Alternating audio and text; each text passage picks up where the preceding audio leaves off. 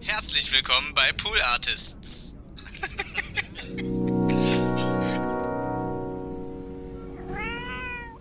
Und dann hatte ich ja so Flugangst eigentlich, hatte aber auf dem ersten Flug nach Chile gemerkt, das ist gar nicht so schlimm und war dann der Überzeugung, ich habe gar keine Flugangst und habe ja. mich dann so gefilmt mit dem Handy für meine Mutter, die auch Flugangst hat. So beim Start, guck mal Mutti irgendwie und so und jetzt zieht die Maschine hier an, das ist gar nicht schlimm und so und jetzt geht's hoch.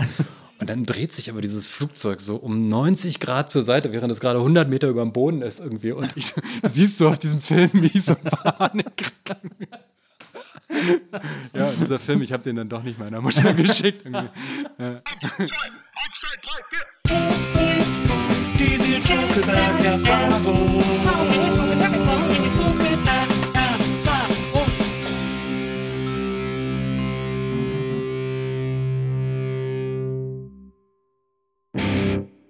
Hallo, liebe Zuhörer in der Nils Bokeberg-Erfahrung. Herzlich willkommen zu einer neuen Folge NBE.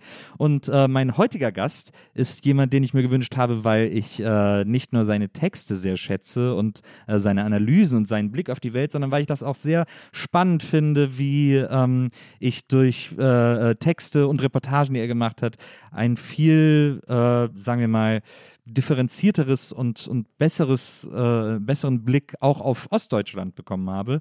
Ähm, ein Thema, das ihn äh, viele Jahre beschäftigt hat und über das er sehr viel geschrieben hat. Ich freue mich total, dass er heute da ist und ich hoffentlich noch mehr lerne. Herzlich willkommen, Christian Bangel. hallo, hallo. Ja, das ist, äh, ich finde, das, äh, das ist wirklich so, dass ich von, von Sachen, die du geschrieben hast, also es es ist ja ein bisschen weniger geworden, dass du so viel über Ostdeutschland und über diesen Konflikt zwischen Ost- und Westdeutschland schreibst, aber du hast dich ja sehr lange wirklich sehr stark für dieses Thema engagiert und, äh, und das scheint dich sehr umgetrieben zu haben und das ist, du hast, um, also äh, du hast da so, ein, so einen neuen Blick auf diese ganze Thematik irgendwie ähm, erzählt, der irgendwie der zumindest in einer in solcher Breite, wie du es in der Zeit oder an ähnlichen Outlets gemacht hast, irgendwie noch nicht so existent war, weil du, weil du auch einen sehr differenzierten Blick auf deine, auf deine Herkunft, auf deine Heimat. Also du kommst aus Frankfurt oder können wir dazu ja. noch, können wir dazu noch sagen, und du äh, einerseits dieses Verklärende total nachvollziehen kannst. Also, dass man sagt, naja, da komme ich halt her und Heimat, so ein Heimatgefühl und Vergangenheit, das ist ja immer auch wichtig für einen Einzelnen. Aber trotzdem hast du natürlich auch sehr kritische Töne über deine, über deine ähm, Heimat äh, angestimmt. Ja. Das, und das, äh, war das denn sozusagen sehr von dir geplant, dass du dieses Thema so äh, zu deinem machen willst und dass du so, so engagiert darüber reden und schreiben willst? Ähm, ich glaube überhaupt meine Tätigkeit als Journalist war gar nicht geplant irgendwie. Also ich habe ja äh, 2005 angefangen und ja. ähm, äh, dann, also es gab damals so ein Jugendmedium bei Zeit Online, das hieß Zünder, das habe ich mitbegründet. Ähm, äh, übrigens mit Matthias Richel, den kennst du vielleicht. Ah, ja, ja, auf jeden ja, Fall. Ja. Chrisse Küttler, ja, ja. Der kommt ja auch aus Frankfurt, oder? Ne? Äh, Matthias, ja, kommt genau. aus Frankfurt, ja, ja. und ähm, wir haben, wir haben da dieses kleine Medium unterm Dach von Zeit Online gegründet und da haben wir dann halt so, so, so, ich sag mal, heute wäre das sowas wie bei uns Z irgendwie, mhm. ähm, äh, so Jugendstudie-affine Sachen geschrieben irgendwie und so und irgendwann habe ich dann halt mal einen Text über, äh, über tatsächlich über das Ossi-Sein geschrieben so und das war auch noch 2005 und irgendwie das kam mir einfach so raus. Ich habe das glaube ich sogar erst nur als Mail formuliert an irgendjemanden und dann hat mir mein Kollege da, der da saß, gesagt, so, das muss sofort erscheinen. Ja. Und ähm, das war halt, da, da, ist mir dann halt irgendwie anhand des Echos einfach auch zum ersten Mal aufgegangen, irgendwie wie wenig dieses Thema verarbeitet ist. Das war damals äh, 15 Jahre nach der Wiedervereinigung. Und ähm, ja, also ich war damals im Pressehaus, äh, mhm. im, im, Gebäude der Zeit, also wirklich altehrwürdige Hallen, irgendwie ja. so, man merkt den Geist an jeder Ecke so. Und ich war wirklich so klein mit Hut. Aber bei diesem Thema habe ich gemerkt, so da, da kann ich irgendwie, also da kann, da kann ich mit ein bisschen was erzählen, ja. ja. Irgendwie. Und dann hat sich das halt fortgepflanzt, weil ich halt an den Reaktionen, die ich darauf bekommen habe, dann halt tatsächlich immer wieder weitergedacht habe. Und das Thema mit dem Osten ist ja halt irgendwie vor allem einfach furchtbar ambivalent, ja, in allem so. Also im eigenen positiven Rückbezug, äh, im Verhältnis zum Westen, in dem, was man da rausnimmt, ob das was Gutes ist, ob es was Schlechtes ist. Das, das, das, das, das lässt sich nicht fertig erzählen und ich war da, also da waren nicht so viele andere Leute, die da erzählt haben. Natürlich gab es das auch schon. Jana Hensel war ja auch schon da irgendwie. Mhm. Aber wirklich viel weniger Sprecherinnen und Sprecher als heute. Und dann habe ich das einfach immer so mal wieder gemacht. So. Das war jetzt dann aber auch nicht, also ein ständiges Thema, sondern es gab einfach immer mal wieder Anlässe so. Und ich ja. habe äh, aber auch in der eigenen Redaktion oder im eigenen Umfeld auch immer wieder sozusagen frische Motivation bekommen durch eben ja, Stereotype und Vorurteile, die es gegenüber den Ostdeutschen gab und eigentlich ja auch noch bis heute gibt, so irgendwie. Ja. Und gleichzeitig bin ich dann aber auch immer weiter reingegangen in das, was eben, also ich kam von einem totalen Verteidigungsding, liebe Westdeutsche, hört doch bitte mal zu, so irgendwie, hin auch zu so einem, ähm, liebe Ostdeutsche, hört aber bitte auch mal zu, so irgendwie. Also was das Thema Neonazis angeht, die 90er, die Gewalt, so, das, das ist in vielen Osterzählungen so auch nicht dabei irgendwie. Mhm. Und diese Ambivalenz zwischen Verteidigen und Angreifen, so, die, die hat sich dann immer mehr rausgestellt. Und da braucht man irgendwann auch mal eine Pause. das glaube ich. Äh, vor allem, weil du ja dann ähm, mit den Baseballschlägerjahren, mit diesem Hashtag, das du, das du erfunden hast, äh, natürlich nochmal sehr tief in die Materie der 90er vor allem äh, im Osten eingestiegen bist, weil die ja auch für dich so eine erlebte Realität waren, ähm, wie, das da, wie das da abgegangen ist. Also du hast das ja auch sehr aus dir sozusagen äh, genährt und, und gezogen. Wir können ja mal kurz einfach so einen Abriss deiner Biografie machen. Also du bist äh, in Frankfurt oder geboren, 79 äh, und bist dann, habe ich gelesen, 85 äh, eingeschult worden. Und ich habe so einen Text von dir gelesen, wo du sehr, äh, äh, ja, ähm, traurig eigentlich über die Schulzeit geschrieben hast, weil die, weil die Schulen im Osten halt so, so eine Art Kaderschmieden äh, im Grunde genommen waren, wo, wo sozusagen, wo es einfach einen sehr politisierten Unterricht selbst schon für, für Grundschüler gab irgendwie. Ja, das ist, das ist, auch das ist natürlich ambivalent. Ich weiß nicht, welchen Text du jetzt genau meinst. Das war ein Text, wo du geschrieben hast, äh, dass auch, dass quasi auch nach der Wende äh, sehr schnell deine Kindheit vorbei war mhm. ähm, und dass, dass, äh, dass es in der Grundschule so war, dass ihr irgendwie auf den Hinterkopf geschlagen wurdet, mit Holzlinealen auf den Tisch geschlagen wurde. Also es war sehr, es war ein sehr strenger, rauer Ton und nach der Wende wussten, waren plötzlich die Lehrer alle ganz unterschiedlich mhm. und nicht mehr, keiner wusste mehr so genau, was er jetzt eigentlich, wie er unterrichten soll und so. Ja. Ja, das war die Situation und da ist eben gerade so 90, 91, ich erinnere mich irgendwie, als uns das neue Schulsystem vorgestellt wurde, irgendwie von den Lehrern, irgendwie war, glaube ich, unsere Schuldirektorin damals in der Klasse und meinte so ganz einfach, es gibt jetzt hier drei Schulformen, irgendwie so Hauptschule, Realschule, Gymnasium, so Hauptschule kam dann irgendwann auch gar nicht mehr in Brandenburg, aber ähm, also wer eine Chance haben will, geht aufs Gymnasium, Punkt. Ja. So, also auch gar nicht pädagogisch, ich meine, wir waren zehn oder was irgendwie.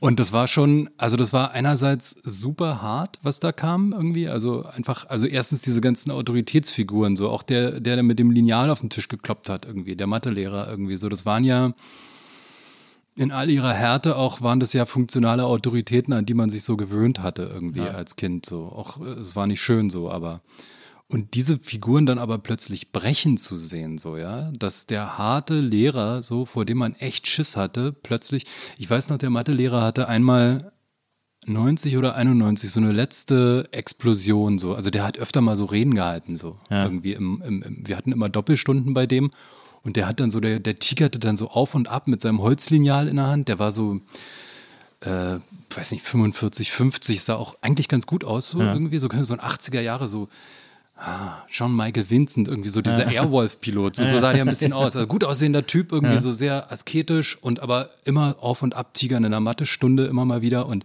irgendwas sagen so irgendwie. Und wenn ihr das nicht kapiert, dann hau ich euch die Ohren vom Stamm irgendwie und so zu uns in der vierten. So. Und dann kam, wie gesagt, die Wende und der wurde merklich ruhiger. Und dann irgendwann hatte es irgendwie eine Demo gegeben, ich weiß nicht mehr welche, ich weiß nicht, ob es Nazi-Demo war oder ein Hul auf Marsch oder vielleicht sogar eine Demo weiß nicht, der CDU oder was, ja. irgendwie auf einmal war der schwer politisch irgendwie und hat gesagt, wir haben hier, wir haben hier ein Land aufgebaut irgendwie so und das hat funktioniert und mit seinem er auf den Tisch und sagte, wir lassen uns das nicht nehmen irgendwie. Und wir so, ja, Kinder, ja. völlig ratlos davor. Und danach war ganz große Stille. So. Also der wohnte bei mir in der Nähe. Ich habe den auch manchmal auf der Straße gesehen. So sein Aussehen verlodderte zunehmend irgendwie. Er rannte immer noch mit seinem Aktenkoffer rum. Ja. Und ich glaube, der war irgendwann auch kein Lehrer mehr, so irgendwie. Aber das, das gab es halt total oft zu sehen, so dass diese ganzen Figuren plötzlich überfordert waren. Es gab ja. auch ein, zwei Lehrerinnen, an die erinnere ich mich, die haben Charakter gezeigt, so. Also die haben das halt, was passierte, sozusagen offengelegt und auch, dass das eine Herausforderung ist. Es gab so eine, die hat so meinen Begriff von Konservatismus ganz gut geprägt. Die war so eine zutiefst Biolehrerin, Frau Meier, irgendwie so. Die war sehr bürgerlich irgendwie und so. Und hatte aber auch, die konnte, die, die, die hatte Humor irgendwie. Mhm. Die ist tatsächlich geblieben irgendwie, weil die, weil die damals nicht involviert war und weil die auch danach die Zustände verstanden hat, weil die ähm, die Brüche auch verstanden hat und dazu immer mal wieder einen Kommentar in der Hand hatte. Also die hat halt sozusagen ihr Format bewahrt so. Und wir waren ja total politisiert. Ne? Also das kann man sich heute gar nicht mehr vorstellen. Aber ich habe irgendwann mal vor ein paar Jahren bei Phoenix irgendwie so eine an einem Tag der deutschen Einheit so eine, so eine, so eine Rückblende, so, mhm. so von, von einer Sendung aus der ARD oder so von 1990 gesehen. Und zwar vom Tag vor der deutschen Einheit, also vom 2. Oktober 1990, mhm. wo die in einer Schule waren unter Fünftklässlern in Frankfurt-Oder. Also mein, mein Jahrgang, also ja. irgendeine Schule so. Ja. Und die Kinder werden so gefragt, irgendwie von der Reporterin so, was, was denkt ihr denn jetzt und was wünscht ihr euch und so? Und die Kinder sagen sowas, naja, wir wünschen uns, dass keine Arbeitslosigkeit kommt. wow. Und dass, dass die Wirtschaft funktioniert und dass das mit den Neonazis nicht so schlimm wird. So. Und das ist ganz genau meine Erinnerung. Also wir standen jeden Tag auf dem Schulhof und haben gequatscht über Politik, so ohne, ohne Ahnung zu haben. Ja, so, ja. Also wer wird jetzt der nächste Chef und so und irgendwie. Hm, das mit dieser Konsumwelt, die ja dann auch gleich, gleichzeitig einbrach, auf einmal hatten wir halt einen Gameboy, auf ja. einmal gab es das alles, was wir vorher nur in der Werbung gesehen haben. Ja, also es war, es war ein großes Durcheinander irgendwie. Und ich bin, glaube ich, echt im Nachhinein froh, dass ich erst zehn war. So, ich glaube, die, die 15, 17, 18 waren, die sind dann irgendwo anders abgebogen. Das ist eine andere Generation dann gewesen. Die ja. waren schon sehr drin irgendwie. Na, und ja. auch zwei Jahre später wäre dann auch äh, sozusagen, ich glaube, die Gesellschaft für Sport und Technik gekommen. Ich, ich, weiß es nicht mehr, da können jetzt irgendwelche ostdeutschen Profis, können mir da klar widersprechen, aber man musste dann irgendwann ab der neunten Klasse war man dann auch so uniformiert und marschierte über den Schulhof irgendwie für drei Wochen oder so. Das ist alles an mir vorbeigegangen, zum Glück. Nee, war, äh, zuletzt hatte ich Romano hier im Podcast, äh, der aus Köpenick kommt. Ja. Der hat erzählt, dass sie in der Schule noch so äh, Handgranaten werfen im Sportunterricht geübt haben. Also mit, so, mit so Granatenattrappen. Also der Ostsportunterricht, der ist mir auch echt, den, den habe ich noch in Erinnerung. Das habe ich halt am allermeisten gehasst, weil da halt auch irgendwie so eine Verachtung gepflegt wurde gegenüber Leuten wie mir, die ja nicht sportlich waren. So, also ich war, das Einzige, was ich konnte, war Ausdauerlauf, weil da musste man bloß durchhalten. Aber ich finde das so interessant, weil viele Sachen, die du erzählst, also ein autoritärer Mathelehrer oder ein übertrieben autoritärer Mathelehrer, äh, Sportunterricht, der äh, unsportliche Kinder äh, ja verachtet wirklich, das sind ja alles, das habe ich alles auch so erlebt in dem, im Westen ja. sozusagen. Ja. Also das ist ja eigentlich ein Problem des Schulsystems, nicht, das, nicht, nicht ein Problem des Ostens gewesen oder so. Ja, ja, das äh, mag so sein. Ich meine, man hatte halt im Osten noch das Problem, dass es halt diese ganzen Schutzinstitutionen, so, die man sozusagen, also ich weiß nicht, wie damals der Unterricht war, so, ähm, aber es, es gab ja, wenn irgendwas nicht funktionierte, gab es halt die Eingabe irgendwie. Und aber sozusagen so ein Rechtsweg oder sowas oder so, das, das war ja nahezu ausgeschlossen so.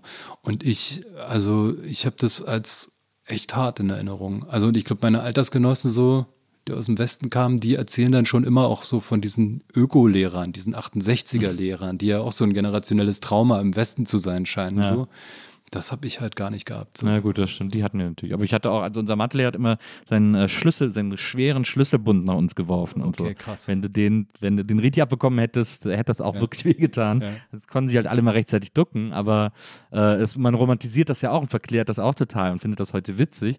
Aber eigentlich war das voll krass, dass der so ein schweres Metallteil nach Schülern geworfen hat, die irgendwie entweder so weggedöst sind oder irgendwie nicht oder unkonzentriert waren oder so.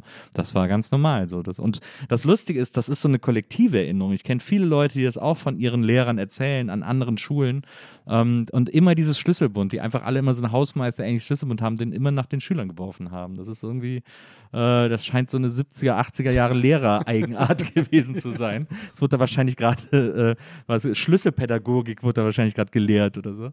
Ähm, das finde ich, das finde ich, also das finde ich erstaunlich, dass es sich dann da in, in diesen Grundfesten doch irgendwie gleicht. Und ich kann das, ich kann das halt schwer beurteilen tatsächlich. Also bei uns kam halt eben tatsächlich noch die, die, die, die Präsenz des sozialistischen Dogmas dazu, so, ja. ne? Also ja. dass wir Dinge tatsächlich aufzusagen hatten und zu lernen hatten ab der ersten Klasse und da auch nicht widersprochen wurde, so mhm. oder werden durfte. Ähm, und was jetzt auch langsam so ein bisschen in die Aufarbeitung reinkommt, irgendwie, wo, wo, wo es auch viel Streit drum gibt, weil es ein beladenes Thema ist, ist eben irgendwie die Gewaltgeschichte auch im Privaten in der DDR. Mhm. So irgendwie. Also da ist, ähm, äh, da ist, äh, da kenne ich viele Altersgenossen, die eben davon erzählen und berichten. Irgendwie so, Anne Rabe hat irgendwie im Merkur vor ein, zwei Jahren darüber mal sehr eindrücklich geschrieben, irgendwie, dass eben äh, die Ohrfeige irgendwie relativ gängig war. Also ich spreche jetzt nicht von mir irgendwie, mhm. aber ähm, das, das, das, das, das, das, ich, ich weiß es nicht. Ich kann es ich kann es schwer einschätzen, inwieweit es im Westen genauso gab. Es gab im Westen auch konservative Milieus und Gegenden mhm. irgendwie so, wo mhm. das nicht anders gewesen sein mag. Aber ich habe das Gefühl, im Osten war dann halt auch immer noch das Ganze drumrum irgendwie. Der Staat, die Familie, ja, Normen, Männlichkeitsnormen auch irgendwie, die mich, also die ich als nicht gut erlebt habe. So. Also da bin ich froh raus zu sein, so tatsächlich. Ja. Auch immer wieder am 3. Oktober und am 9.11. vor allem. Ja, du warst zehn, als die Mauer äh, gefallen ist. Ja. Und ich fand das so interessant, es war, glaube ich, sogar im gleichen Text, äh, wie der, über den ich gerade eben gesprochen habe, dass du gesagt hast, äh, der Tag war total aufregend und glücklich und danach war es war, war vor allem frustrierend. Ja, ich habe das ja als Kind miterlebt, ne? Ja. So irgendwie. Also dieses Glück, dieses Glitzern habe ich als total unglaublich sinnliche Erinnerung. Also wir sind am, ich glaube, am 11.11. .11. oder am 10 von Frankfurt aus ganz früh irgendwie nach, äh, von Frankfurt oder nach Berlin gefahren und dann am Grenzübergang hier Wollangstraße, das ist glaube ich hier ja. ganz in der Nähe, ja. mhm. äh, rüber. Und das war diese Welt. Also wir sind dann glaube ich auf dem Kudamm, wenn ich mich richtig erinnere. Und dann Begrüßungsgeld abgeholt und also entschuldige, die, die Geschichten gibt es schon ganz oft ja. so, aber ich habe das halt selbst auch noch so drin. Diese Joghurts und diese Sparbüchse, die wir bekommen haben auf der Commerzbank irgendwie so, wo, wo, uns jemand was geschenkt hat auf einer Bank irgendwie so, ja bin bis heute bei der Commerzbank, Entschuldige, darf ich mir nicht sagen. alles gut, doch, doch, doch, unbedingt. Und ähm, dieses, das, ja, das kann man, das kann man nicht beschreiben so. Also wenn, wenn diese Konsumwelt auf einen eindringt, irgendwie man auf einmal Teil, das Gefühl hat, Teil davon zu sein, irgendwie dann erhebt einen das auch irgendwie, glaube ich. Ja. Äh, zumindest ist das für mich so ein, glaube ich, so eine Kindheitserinnerung. Man gehört da irgendwie jetzt plötzlich dazu, man darf das alles haben irgendwie und so. Und man wird auch von dieser äh, Konsumindustrie ja auch so umgarnt plötzlich so. Ja. Also die sagen so, die sind so alle voll nett zu einem irgendwie. Das, das als Kind kann man damit irgendwie, das kann man glaube ich nicht unterscheiden, was die so wollen. Und ich ja. glaube auch vielen der Erwachsenen ging es so, dass die, dass die dann erstmal da standen und sagen, hey, okay, ihr seid alle so gut zu uns. Und das hat sich halt schnell umgeschlagen. Also das ist halt, als es äh, an die Existenz dann ging von vielen, irgendwie war natürlich äh, Wut da. Irgendwie. Ja. Das ist ja äh, auch in jedem Ort passiert quasi irgendwie diese ganzen. Das ist mir auch erst später klar geworden irgendwie so. Ich habe das als Kind natürlich miterlebt, aber dass diese ganzen Betriebe, diese Kombinate ja auch äh, also nicht nur vorgesehen lebenslanger Arbeitsort für viele waren, sondern daran ja auch so ein so ein so ein Riesen drumrum hing. Soziale Einrichtungen, mhm. Fußballvereine, äh, Kitas, Gaststätten, so Betriebssportgemeinschaften der Betrieb hat dich ja eigentlich im Osten komplett umgeben so. Also ist nicht nur der Job weggefallen, sondern tatsächlich irgendwie ein soziales Gefüge. Ja. Das ist noch bei uns das Halbleiterwerk in Frankfurt oder die hatten halt einen Fußballverein mit, mit eigenem, also Stadion noch nicht, aber schon eigenem Sportplatz und einer zweiten Mannschaft sogar. Alles weg. Ja, das ist, das ist krass, wenn man das, ich habe das auch, ich habe es als Kind natürlich alles gar nicht kapiert. Für mich war das faszinierend. Ich weiß, dass äh, im, im Jahr 89, also vor dem Mauerfall, äh, plötzlich eine neue Schülerin bei uns in der Klasse war, die noch geflohen sind über Ungarn. Und ähm, die war dann so in meinem Alter, ich war ja dann, wie alt war ich, 12, 13, so die Ecke. Und äh, und äh, mit der habe ich mich angefreundet. Äh, wir haben auch so ein bisschen geknutscht und so. Und ich fand die, ich fand das wahnsinnig aufregend. Die hat mich dann mit nach Hause genommen und hat mir so ihren, ihren äh, Thälmann-Pionierausweis gezeigt und so. Mhm. Und äh, das war für mich natürlich, äh, es war ein Clubausweis, ne? Also deswegen war ich so, wow, was das? Ich war im Masters of the Universe Club, äh, aber es sieht auch cool aus und so. Und ich fand das, ich hatte ein totales Interesse daran, aber mir war natürlich weder Tragweite noch Ernsthaftigkeit noch sonst was bewusst des Systems, aus dem sie kam. Aber ich wusste, dass sie auch deutsch ist, aber aus einer ganz anderen Welt kommt. Und das war, hatte ein irrsinniges Faszinosum für mich äh, in dem Alter. Und für mich war die Vorstellung von der DDR aus der Kindheit natürlich geprägt. Ähm, und ich dachte immer, das habe ich noch heute vor Augen, dass in der DDR an jeder Häuserecke so eine Videokamera hängt, die die Leute überwacht, weil immer gesagt wurde, es ist ein Überwachungsstaat. Mhm. Und so habe ich mir halt Überwachung vorgestellt. Und deswegen war für mich immer an jeder Häuserecke in meinem, in meinem Kopf so eine Kamera. Und dann habe ich jemanden kennengelernt, die von da kam und so. Und dann hat die mir so erzählt von dem Leben da und so. Das war für mich ähm, total aufregend. Deswegen habe ich mich auch so gefreut, als die Mauer gefallen ist, weil ich so, weil ich die, ich habe die dann auch als Last empfunden, so als, als Kind quasi. Und äh, aber es war halt alles nur gefühlt. Ich war nie da, ich war nie in Berlin oder so. Ich habe das alles nie in echt gesehen. Aber es war für mich auch so ein total glücklicher Tag, weil ich gedacht habe, so, oh, endlich ist das weg irgendwie, dieses, diese Drohkulisse, die, von der ich immer nur höre, sozusagen. Ja, das muss ja auch aus dem Westen heraus irgendwie der Wahnsinn gewesen sein, dass diese ersten 40 Jahre der Bundesrepublik, dass da immer sozusagen so der der, der aggressive kleine Bruder irgendwie ist. irgendwie so, ne? der, der ganz viele Kumpels hat irgendwie und so, richtig starke Kumpels noch irgendwie und so. Das, ja, das, äh, das, ist, eine Weltsicht, die, also der, der versuche ich mich immer wieder so anzunähern irgendwie. Ich versuche ja auch tatsächlich den Westen so zu verstehen oder das, was von ihm noch übrig ist. Und das ist, glaube ich, gar nicht so wenig, denke ich. Ja. Aber ich habe, ich fand es jetzt bei, beim, beim, beim äh, Jahrestag von 9-11 so interessant, dass halt so viele Leute gesagt haben, auch in meinem Umfeld, so auch aus meiner Generation, das war der Moment, der mein Leben verändert hat. Also da gibt es ein davor und ein danach. Ja. Und da denke ich immer so, ich kenne viele Altersgenossen, die halt sagen so, naja, ich habe das damals offen gesagt nicht so gut mitbekommen. Also die Eltern haben uns vor den Fernseher gesetzt und uns wissen lassen, das ist jetzt was Großes, aber dann hat sich halt auch nicht so viel verändert. So. Ja. Was eine völlig legitime biografische Erfahrung ist, so was will man da machen irgendwie so. Ja. Aber ähm, das ist schon noch sichtbar, so irgendwie, dass für Ossis die Zeit in vor und nach 89 vor allem zerfällt. So. Ja. Ich war jetzt neulich in Wuppertal auf einer Volkshochschule bei so einem Gespräch irgendwie so. Das war total interessant, weil mir das da auch einfach auch nochmal klar geworden ist irgendwie und wir uns da übereinkamen, nach meiner Erinnerung, dass die das halt tatsächlich anders haben.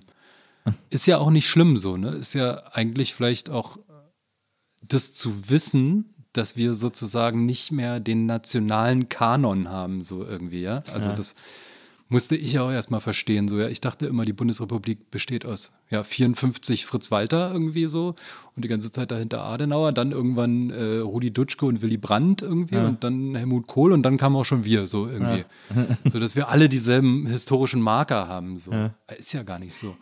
Und vor allem, ich glaube, viele Migranten, Menschen mit Migrationshintergrund, so, da muss man sich mit, mit Menschen unterhalten, die irgendwie türkische Wurzeln haben. Die, für die gibt es ganz andere Marker Absolut. noch. Ne? Also ja, für die ist die Aufdeckung des NSU zum Beispiel ein so ein Ding. Auch und so. ja. Ja, ja, ja. Und das wäre natürlich halt irgendwie eigentlich ein cooles Land irgendwie so, ne? In dem sozusagen diese verschiedenen Kanonisierungen miteinander im Dialog stehen mhm. und sich wiegen gegenseitig. Keine Ahnung. Aber vielleicht ist es ein bisschen naiv, aber. Ja, also ich weiß nicht, ich habe dann mit meiner Mutter und meinem ältesten Bruder haben wir äh, fern gesehen, als äh, ich glaube, das war es 3. Oktober oder was 9. November, weiß ich nicht mehr genau. In einem der beiden Daten haben wir fern gesehen, weil dann so um Mitternacht die Grenze geöffnet wurde. War wahrscheinlich wahrscheinlich war es 3. Oktober, äh, weil dann ab Mitternacht wieder, genau, weil dann 3. Oktober, Mitternacht war Wiedervereinigung. Ja. Und, äh, und dann weiß ich noch, das war in der, haben wir in der ARD geguckt und dann hat der ARD-Reporter dann gesagt, ja, und jetzt sind wir gleich wieder ein Land. Und dann war irgendwie, dann war Mitternacht durch und wir sind hier gerade in der Charité. Hier ist das erste deutsch-deutsche Baby geboren. und jetzt rufen Sie uns an, wenn Sie, wenn Sie einen, einen Namensvorschlag haben. Und ja. mein Bruder hat gesagt, wir rufen jetzt an und sagen Adolf. Und so, dann saß so die ganze Familie lachend vor dem Fernseher.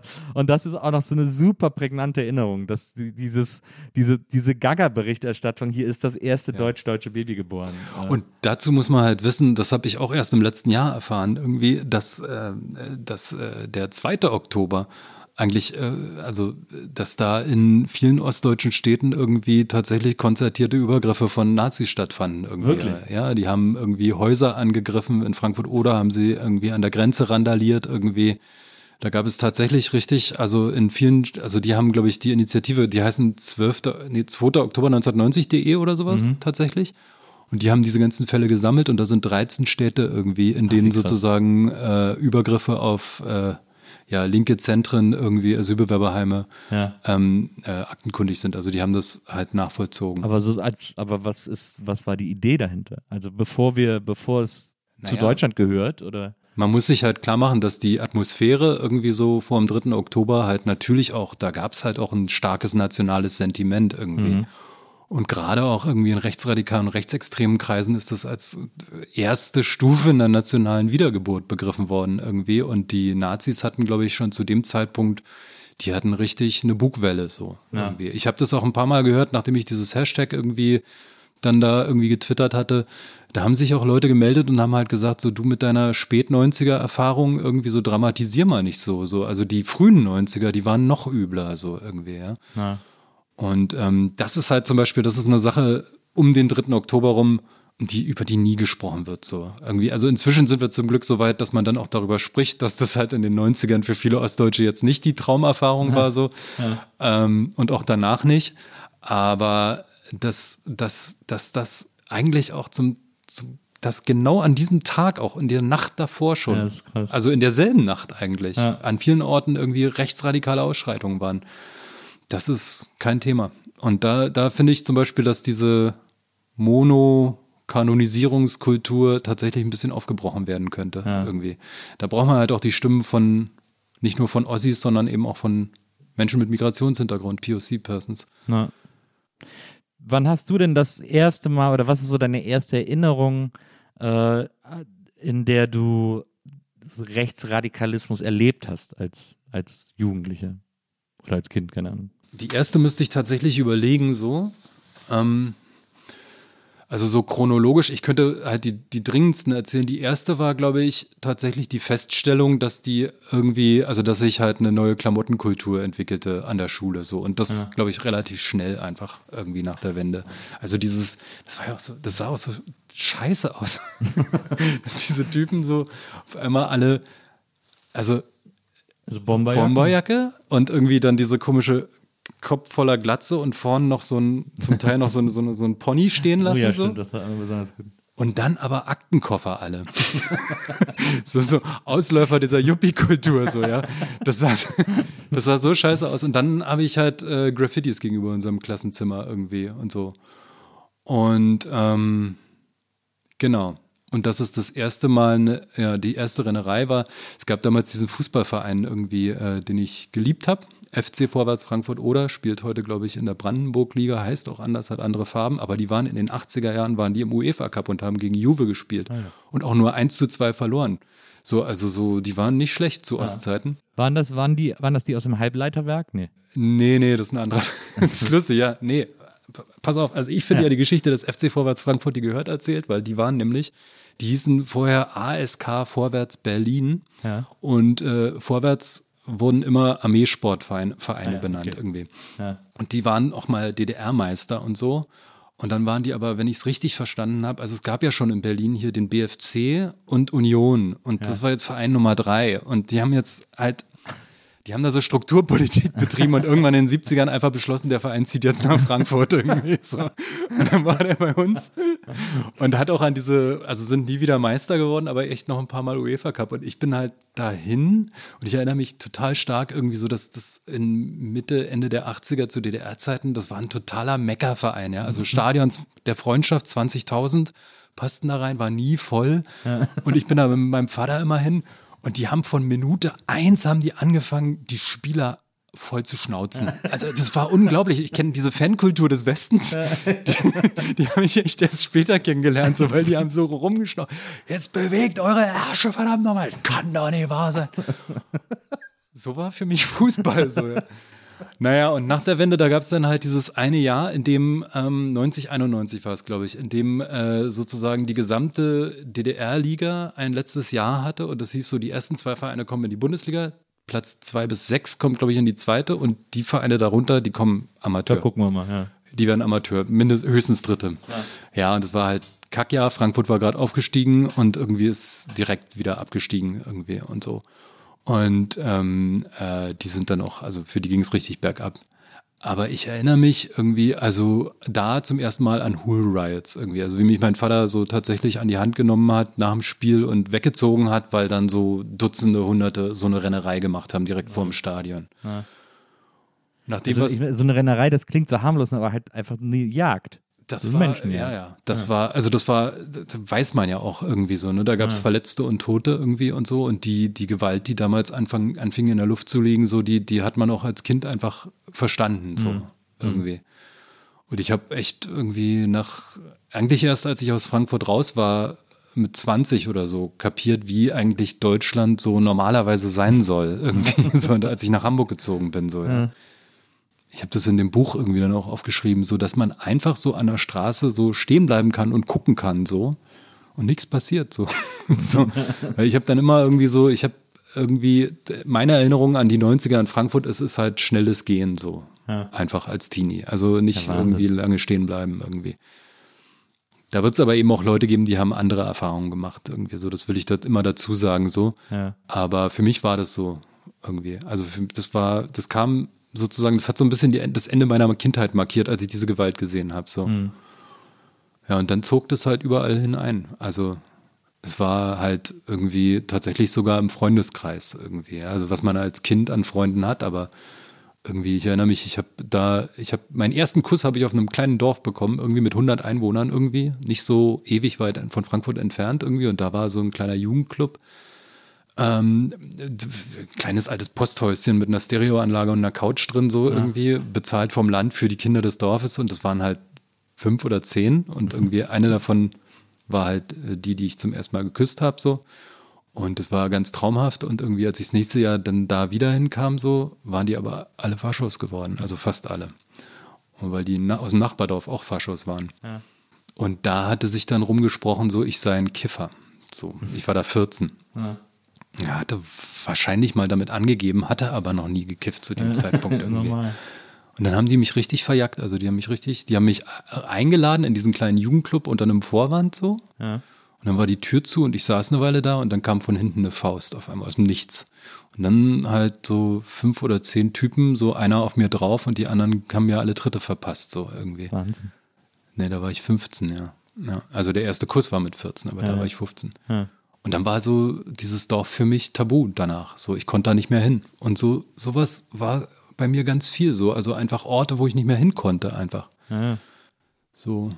Ja. Du hast auch mal so eine Geschichte erzählt von äh, so einem Ort, wo du mit einem Freund manchmal in den Ferien oder mal in den Ferien warst mhm. und dann ein Jahr später waren das alles, waren die auch alle Faschos und die ja. haben euch dann so eingekreist äh, ja. und umzingelt und ihr habt da einfach wirklich um euer Leben gefleht sozusagen. Naja, wir haben also um unser Leben so, also in der Situation, wir waren halt in, in, in Panikmodus so, ja, und haben halt einfach nur geredet. Also wir haben geredet und geredet und geredet, damit die aufhören. Also damit die uns nichts tun so. Und die haben uns ihr Dilemma sogar ganz klar offengelegt. Das war auch so absurd. Irgendwie einer von denen, der hieß glaube ich Sascha oder so, war dann halt so Dorfkumpel von meinem Freund meinte halt, ich, ich mag euch, ich mag euch, ehrlich. Aber wisst ihr, ihr seid halt auch Zecken. Was soll ich denn jetzt machen? Nein. Was soll ich denn jetzt machen? Und wir so, Mann, lass uns jetzt gehen irgendwie, hör auf, lass uns. Und so ging das eine Stunde oder so. Und dann haben sie gesagt, lasst euch nie wieder blicken, ja. Und das war, ja, ja. Ja, absurd eigentlich. Total absurd. Aber wie kann das sein, dass, dass in so einem Land also es gibt so viele Theorien und so viele Leute haben äh, geglaubt, da irgendwie einen Schlüssel für gefunden zu haben oder, oder haben sich äh, die unterschiedlichsten Dinge darüber gedacht oder ausgedacht oder wie auch immer. Aber ich check das immer nie, wie das sein kann, dass, also beziehungsweise wir verstehen ja alle Jugendkultur, wie Jugendkultur auch funktioniert und so und dass äh, wie schnell sich so ein Angebot äh, verbreiten kann, wenn das aufregend ist und wenn das spannend ist und wenn das vielleicht auch äh, die größtmögliche Rebellion ist und wenn sozusagen gerade das Land, in dem man aufgewachsen ist, ein, ein sozialistisches, kommunistisches Regime war, dann ist natürlich die größtmögliche Rebellion rechts zu sein und, und Nazi zu, also das, was immer von, als Staatsräson als böse benannt wurde, das dann zu sein. Das ist dann natürlich die größtmögliche Rebellion, die es gibt. Aber es ist doch trotzdem so unverständlich, dass Freunde, Freundschaften, Menschen, die zusammen ihr Leben und ihr junges Leben vor allem verbracht haben, weil gerade als Jugendlicher ist dein Horizont ja, da ist ja ein Jahr eine Ewigkeit so in etwa. Ähm, dass die so, dass die so schnell diesen Hass mittragen konnten und mit äh, ausleben konnten. Das ist etwas, wo ich immer, was, was für mich immer so ein Riesenrätsel ist irgendwie. Naja, man muss, man muss sich halt vor Augen führen, dass da halt ein Staat zusammengebrochen war. Also das war jetzt nicht irgendwie eine Krise oder sowas ja. irgendwie, so, sondern das betraf halt alle Teile der Gesellschaft, also inklusive der Sicherheitsbehörden, der Politik, äh, aber auch natürlich wirkte das in den kleinsten familiären Raum rein. So, das fand überall statt, also im Guten wie im Schlechten. So, man mhm. konnte diesem Umbruch nirgends entgehen, nirgends irgendwie. Und da, wenn man das sich vor Augen führt, dann ist man eigentlich schon relativ nah bei der Situation, wie sie so in in internationalen historischen Disruptionen so im politischen Raum so sind. Ne? Also so Nachkriegsländer irgendwie, Bürgerkriegsländer. Ähm, da passiert was mit Menschen. Also es entstehen neue Rationalitäten, es entstehen neue Netzwerke, auch neue Narrative, hm. äh, neue Erzählungen von den Bösen so. Und das kann eine Dynamik entwickeln, die, die, die, die, ja, die, die tödlich sein kann unter Umständen. Und ich bin immer, ich habe ich meine, Srebrenica irgendwie, der Bosnienkrieg, also mhm.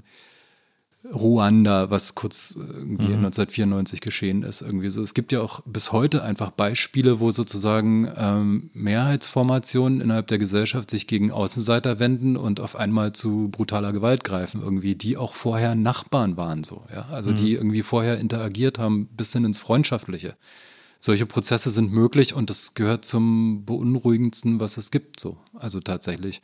Und ich glaube, dass da irgendwie in den 90ern so ein bisschen was davon zu sehen war. So, also so ein, so ein dezivilisatorisches Moment, so ein Moment, in dem die Fügung, in der die Bundesrepublik eigentlich seit 1949 lebte, irgendwie, also dass da immer irgendwas von außen oder von innen das stabilisiert hat, einfach nicht da war. So, und dann werden Menschen zu Wölfen mitunter. Mhm. So, und das davor ist kein Land nie sicher, so keine Gesellschaft, glaube ich.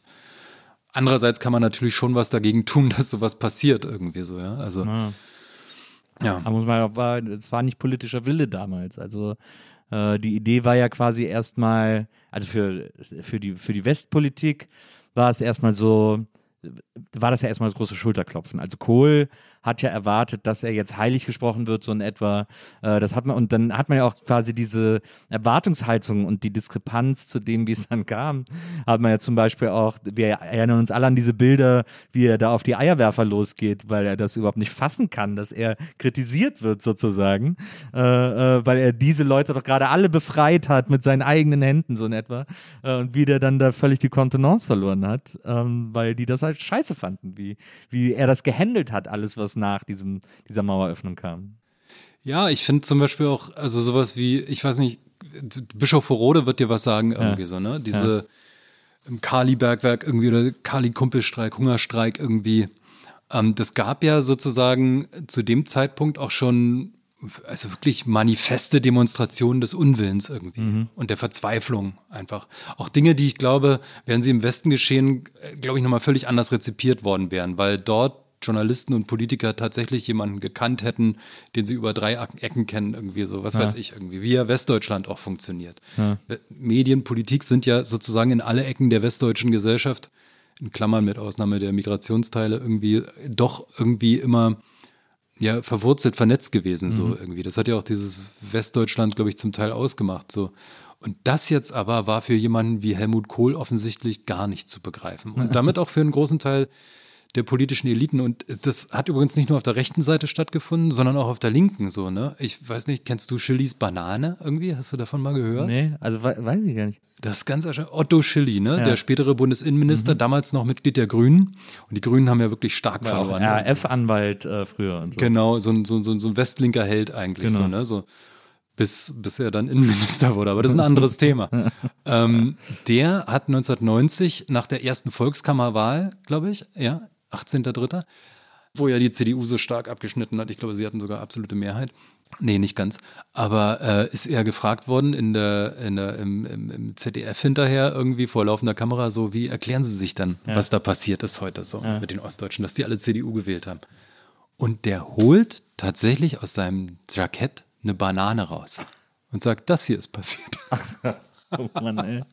Äh, das ist, Das, das ist, also das, das hat für mich irgendwie sozusagen die Haltung auch vieler Westlinker zum Thema ja, versinnbildlicht. Also ja. es gab schon Habermas und so Leute, die gewarnt haben, irgendwie auf einer hohen Metaebene, irgendwie, die auch verständlich war, aber es gab eben auch irgendwie einfach äh, sozusagen so eine, so eine Attitüde von, das passt uns jetzt einfach weltpolitisch überhaupt nicht. Ja, ihr Ossis so.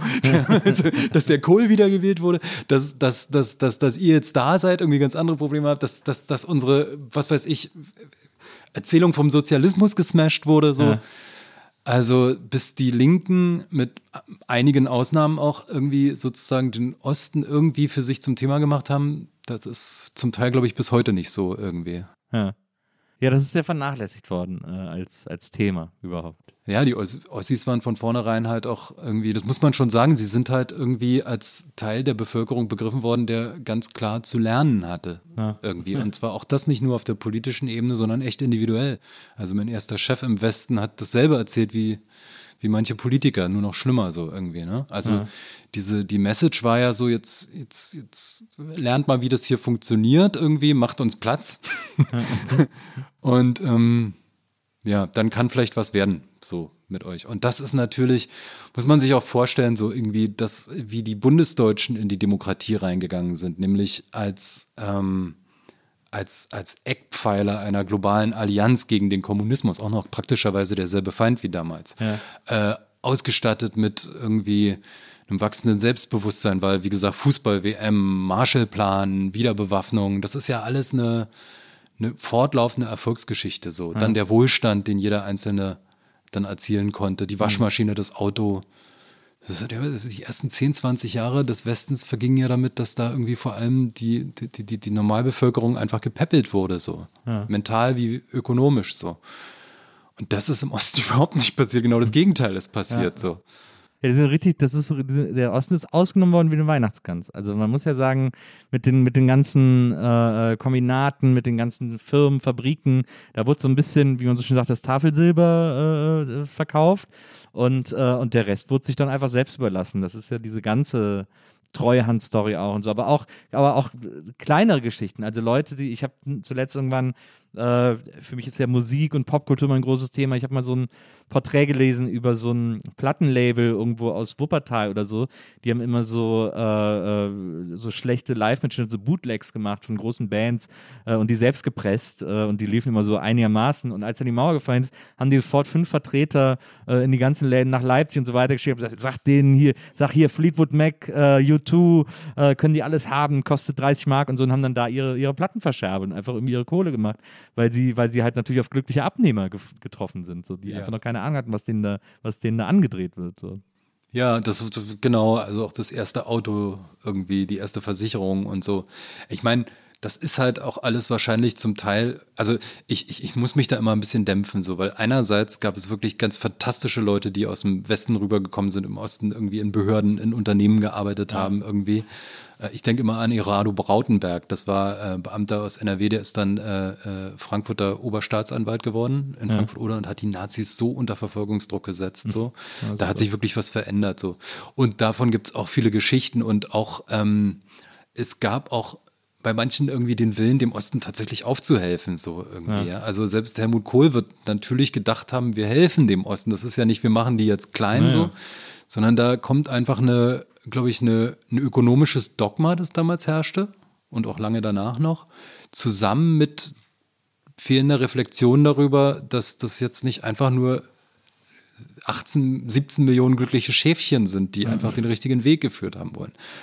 Aber so hierarchisch, wie die Westgesellschaft eben selbst auch zum Teil noch war, war das jetzt nicht automatisch, dass das jetzt sozusagen alle erkennen, so irgendwie. Also insofern will ich jetzt auch gar nicht einen krassen Schuld also die krassen Vorwürfe machen, so irgendwie, oder Menschen irgendwie herabreden, die sich da wirklich ähm, groß reingehängt haben irgendwie und auch ja. bis heute noch. Ich kenne Beamte, die sind 91 rübergekommen, die fühlen sich als Ostdeutsche so irgendwie und denen kann man das auch nicht absprechen und denen kann man auch nicht absprechen, was geleistet zu haben für den mhm. Osten. Also insofern, die ganze Geschichte ist immer noch differenzierter, als man es gerne hätte irgendwie. Aber Fakt ist, irgendwie für viele Ostdeutsche ging es richtig bergab und viele Westdeutsche haben das richtig lange nicht gesehen. So. Ja. Okay. Und war dir dann relativ schnell klar, äh, also ich meine, du hast ja dann da in Frankfurt noch Abitur gemacht und äh, wolltest du dann schnell in Westen? Du bist ja dann, also ich meine, war ja Hamburg, du bist ja nach Hamburg gegangen und das ist ja im Grunde genommen finde ich, eine der westdeutschesten Städte, die es gibt. Ich ja, finde? Ja, äh, ja ich finde das so, also Hamburg ist wie der Kudamm, finde ich. Das ist so ein 80er-Jahre-Westen, äh, äh, weil so München, das hat sowas, das hat sowas äh, Alpines. Also da hat man auch mhm. so ein Österreich-Gefühl und so. Und, äh, und Köln, das ist irgendwie so, das Rheinland ist ein eigener Planet irgendwie. Das ist so, das mhm. ist zwar westlich, aber es ist auch so von allen Ländern, die da rum sind, irgendwie mitgeprägt und so. Aber Hamburg, das ist so, das ist einfach, das ist einfach alles so deutsch, finde ich, und so westdeutsch. Ähm, das ist interessant, weil ich glaube, Hamburg würde sich selbst gar nicht so sehen, ne? Das kann sein, ja, das kann gut sein, ja, das stimmt. Ich weiß, ist eine interessante, Frage, welche die westdeutscheste Stadt von allen eigentlich ist. Ich habe eine ganze Zeit immer gedacht, Hannover irgendwie oder so. Na, Hannover ist die deutscheste Stadt von allen, weil es halt keinen Dialekt gibt und so. Es ist halt so ein, Ver so ein Verwaltungstrakt äh, ja. als Stadt irgendwie. Ja, und aber auch dieses zusammen, ne, ist mir irgendwie so Gerhard Schröder und der ja. VW-Konzern und man kennt sich und Carsten Maschmeyer und äh, nee, Hamburg war ähm, hm. Ja, weil so auch so durch, zum Beispiel auch durch die Presselandschaft, ne? Stern, Spiegel, äh, also als der Stern auch früher auch noch groß und eine, eine, eine Sache war und, äh, und der Spiegel unter Augstein, ähm, äh, aber auch Springer früher, äh, die Zeit und so, also alles, was so meinungsmachend war, kam halt aus Hamburg irgendwie. Das, ja, ja, und ich kam, also ich kam da hin und fand äh, erstens genau die ganze, 19 äh, war ich und irgendwie so, kennst du so Teenager, Abiturienten, die voll stolz mit dem Spiegel unterm Arm rumrennen und denken, das ist so Distinktion. So in meiner Spätphase in Frankfurt war ich ein bisschen so drauf irgendwie. Ja, ich bin auch, so bin, so bin ich mit, so bin ich mit 16 oder mit 15 mit der Specs durch die Schule gelaufen. Nichts verstanden, aber ich wusste, alle anderen verstehen noch weniger. Genau, und das fand ich cool und äh, auch diese ganze Hamburger Hip-Hop-Sache irgendwie, äh, äh, Beginner und Klar. irgendwie fünf Sterne und so. Ja. Und dann halt Hamburger Schule und so und irgendwie das alles hat ein Bild ergeben von außen, von einer Stadt, die irgendwie also einfach vor Coolness nicht laufen kann, so ja. irgendwie. ähm, und dann gab es ein paar, gab es aber ein paar echt irgendwie, so, so ein paar Downer irgendwie. Das allererste war das Wetter tatsächlich. Ja, das, das, das, wusste ich halt nicht. So. Das ich drei Wochen bevor ich umgezogen bin, habe ich mal mit einem Hamburger gesprochen, der meinte, ja, das Wetter ist scheiße. Okay. Und ähm, dann ähm, tatsächlich, ich meine, ich, für mich war das Bild auch so ein bisschen, okay, ich verlasse diese, diese Fuck-Nazi-Stadt. So, ihr könnt mich mal. So ja. irgendwie, ich gehe jetzt in die liberalste, weltoffenste Stadt Deutschlands irgendwie und so. Und irgendwie dann war ich halt anderthalb Jahre da und dann kam halt diese Bürgerschaftswahl 2001 ah, irgendwie. Äh, Schill, Schill. Das, ja. ich dachte wirklich 20 Prozent Schill irgendwie. Zweiter Bürgermeister und der machte auch noch weiter und so. Da, da, da, da hat man mich auch von meinen Illusionen so ein bisschen geheilt irgendwie. Und natürlich, ähm, ich habe dann halt irgendwie tatsächlich in einem, ein Jahr lang in einem Zoofachmarkt irgendwie gearbeitet, irgendwie in, äh, ähm, in Oststeinbeek. Das ja. ist bei, also am Rand von Hamburg, am Ostrand, also der harte Rand von Hamburg.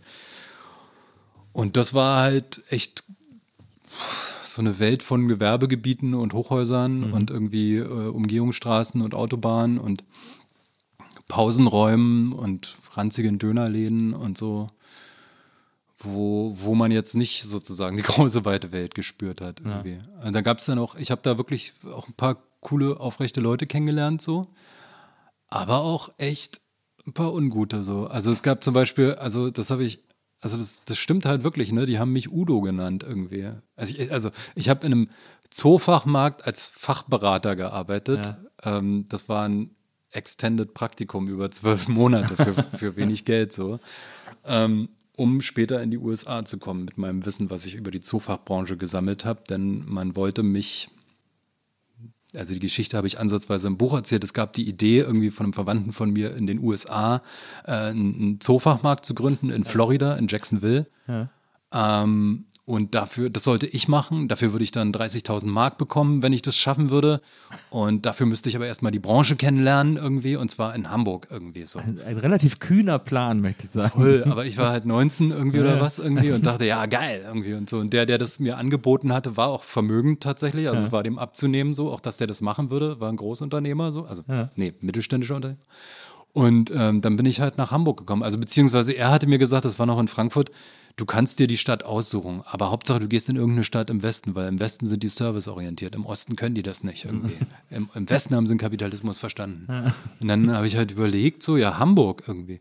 Und dann war ich da in diesem Zoofachmarkt als letzter Depp so quasi. Also ich habe irgendwie drei Monate lang nur da im Gewerbegebiet auf dem Hinterhof irgendwie so Pappkartons zusammengefaltet, ja. damit die in die Pappcontainer reingepasst ja. haben, damit der Pappcontainer später abgeholt werden konnte. Und dann später bin ich aufgestiegen in die Aquaristik irgendwie so und konnte dann richtig Fachverkaufsgespräche führen. Aber ich schweife ab. Der nee, Punkt ist, was hast du denn für Fisch? Welcher Fisch lief denn am besten? Äh, naja, halt klar, Guppies irgendwie und so, ja. der Standard halt, die, ne, also. Diese, ich, hatte, ich hatte mal ein Aquarium, ganz ja, kurz, okay. weil die mir sofort verreckt sind und ich mich nicht drum kümmern konnte und so. Aber da, ich weiß, ich war so. Ich mich war, nicht drum kümmern konnte. Das ja, haben ja, die Kunden auch immer gesagt. So ja. verantwortungslos war. ähm, aber ich war so fasziniert von diesen äh, Putzerfischen. Ich, das ist ja genial. Ja. Wieso ist nicht jedes Aquarium voll davon? Das ist, Diese Wälze. Ja, da macht, die machen einfach die Dinger sauber und dann ist so alles gut irgendwie. Da muss man sich um gar nichts mehr kümmern. Ja, jein. also ich fand es halt geil, weil so ein Aquarium ist halt so ein kleines äh, Ökosystem so, ne? ja. Und du bist halt quasi echt Gott irgendwie, ne? Also du musst dafür sorgen, wie viel Phosphat und Nitrit und Nitrat da drin ist. Hast du und noch ein Aquarium? Ich hatte dann mal eins. Nachdem ich mein Buch geschrieben habe, habe ich wieder, wieder eins zugelegt. So, das habe ich aber vor einem Jahr wieder abgeschafft, weil ich konnte mich nicht drum kümmern. Ja. aber, I know Es gab so ein, so ein Vieh irgendwie so, das war super brutal irgendwie so. Also die meisten denken ja immer, Piranhas sind super gefährlich, aber stimmt gar nicht so. Ja. Piranhas sind nur gefährlich, wenn der, also habe ich mir sagen lassen, wenn der Amazonas über die Ufer steigt mhm. und dann wieder zurückgeht, dann verbleiben so Pfützen. Und da sind manchmal noch Piranhas drin. Mhm. Und das werden dann sehr schnell sehr viele. So. Ja, verstehe. Und die sind dann sehr hungrig. Und wenn ja. du da eine Kuh reinschickst, dann wird die auch skelettiert tatsächlich. Wirklich? Ja. Aber äh, normal sind Piranhas super scheu irgendwie so. Habe ja. ich mir so beschreiben lassen. Ich habe dann auch so die Piranha-Becken, ich musste ja auch Aquarien putzen immer. Ja. Und das war so eine Wand, ey, ich weiß nicht, das waren 80, 100 Becken oder so. Und die mussten jeden Morgen geputzt werden. Habe ich gemacht, so. einfach überall so Putzerfische reingeworfen. Nee, reicht nicht. Die, die kommen damit nicht klar. Aber jedenfalls gab es so ein, so ein Vieh. Also in jedem Aquarium waren so, so Pflanzen und Deko und so. Ja. Nur, nur in einem einzigen war nichts. Nur Kies irgendwie und sonst nichts ja. irgendwie. Und ich dachte, was ist denn da drin? Ich dachte schon, da ist nichts irgendwie und so. Nur unter dem Kies guckte so ein ganz kleines Stück organisches Fleisch raus. Ein Maul offensichtlich oder ja. so. Und dann hat mir der Kollege halt mal irgendwann gesagt, du, hol mal, hol mal, hol mal schnell einen, hol mal schnell einen Schleierschwanz aus dem Nachbarbecken. Ja. Und die Dinger sind ja so 10 Zentimeter oder sowas. Ja, habe ich gemacht. Da habe ich den da reingesetzt. Und dann schoss aus dem Kies so ein Ball raus und bis so die hintere Hälfte dieses dieses Schleierschwanzes ab. Ja. Und der vordere Teil des Schleierschwanzes schwamm weiter und der, der, der Fisch ging wieder in den Kies und rülpste nochmal. Tat nichts. Das war ein, äh, das war ein Palembang-Kugelfisch irgendwie so. Das hat mich nachhaltig schockiert irgendwie so. Also das war richtig, also das war tatsächlich die Natur, die sich da mal gezeigt hat. Wobei natürlich, also in einem Zoofachmarkt die Natur natürlich, ne? Ja. Also höchst eingeschränkt. Aber so, das war irgendwie auf der biologischen Seite das Eindrücklichste, was ich erlebt habe. Und aber so, was ich eigentlich sagen wollte, wie die mich da nannten, eine ganze Zeit lang, war Udo. Ich habe die Geschichte, glaube ich, schon ein paar Mal erzählt, aber die nannten mich Udo und das, so und ich habe es halt eine Zeit lang nicht gewusst, was das heißt irgendwie ja. und so und irgendwann, die haben auch so quer über den Laden so gerufen, Udo, komm mal und so und ich hieß ja Christian, ich heiße ja, ja immer noch Christian ja. so und hab dann gedacht, Udo, irgendwas Hamburg, Udo Lindenberg oder was irgendwie? Udo Jürgens. Ja, und dann habe ich das halt rausbekommen, irgendwie so, dass das heißt halt unser dummer Ossi. So, das war die Abkürzung. So, das ist. Und das da, das war dann schon auch interessant, weil was machst du denn da irgendwie, wenn du das rauskriegst? So, ja. weil die lachen ja alle irgendwie. Da musst du auch so tun, als fändest du es witzig. Ja, sozusagen. du musst halt mitlachen. So, stehst du drüber oder nicht? So, ne?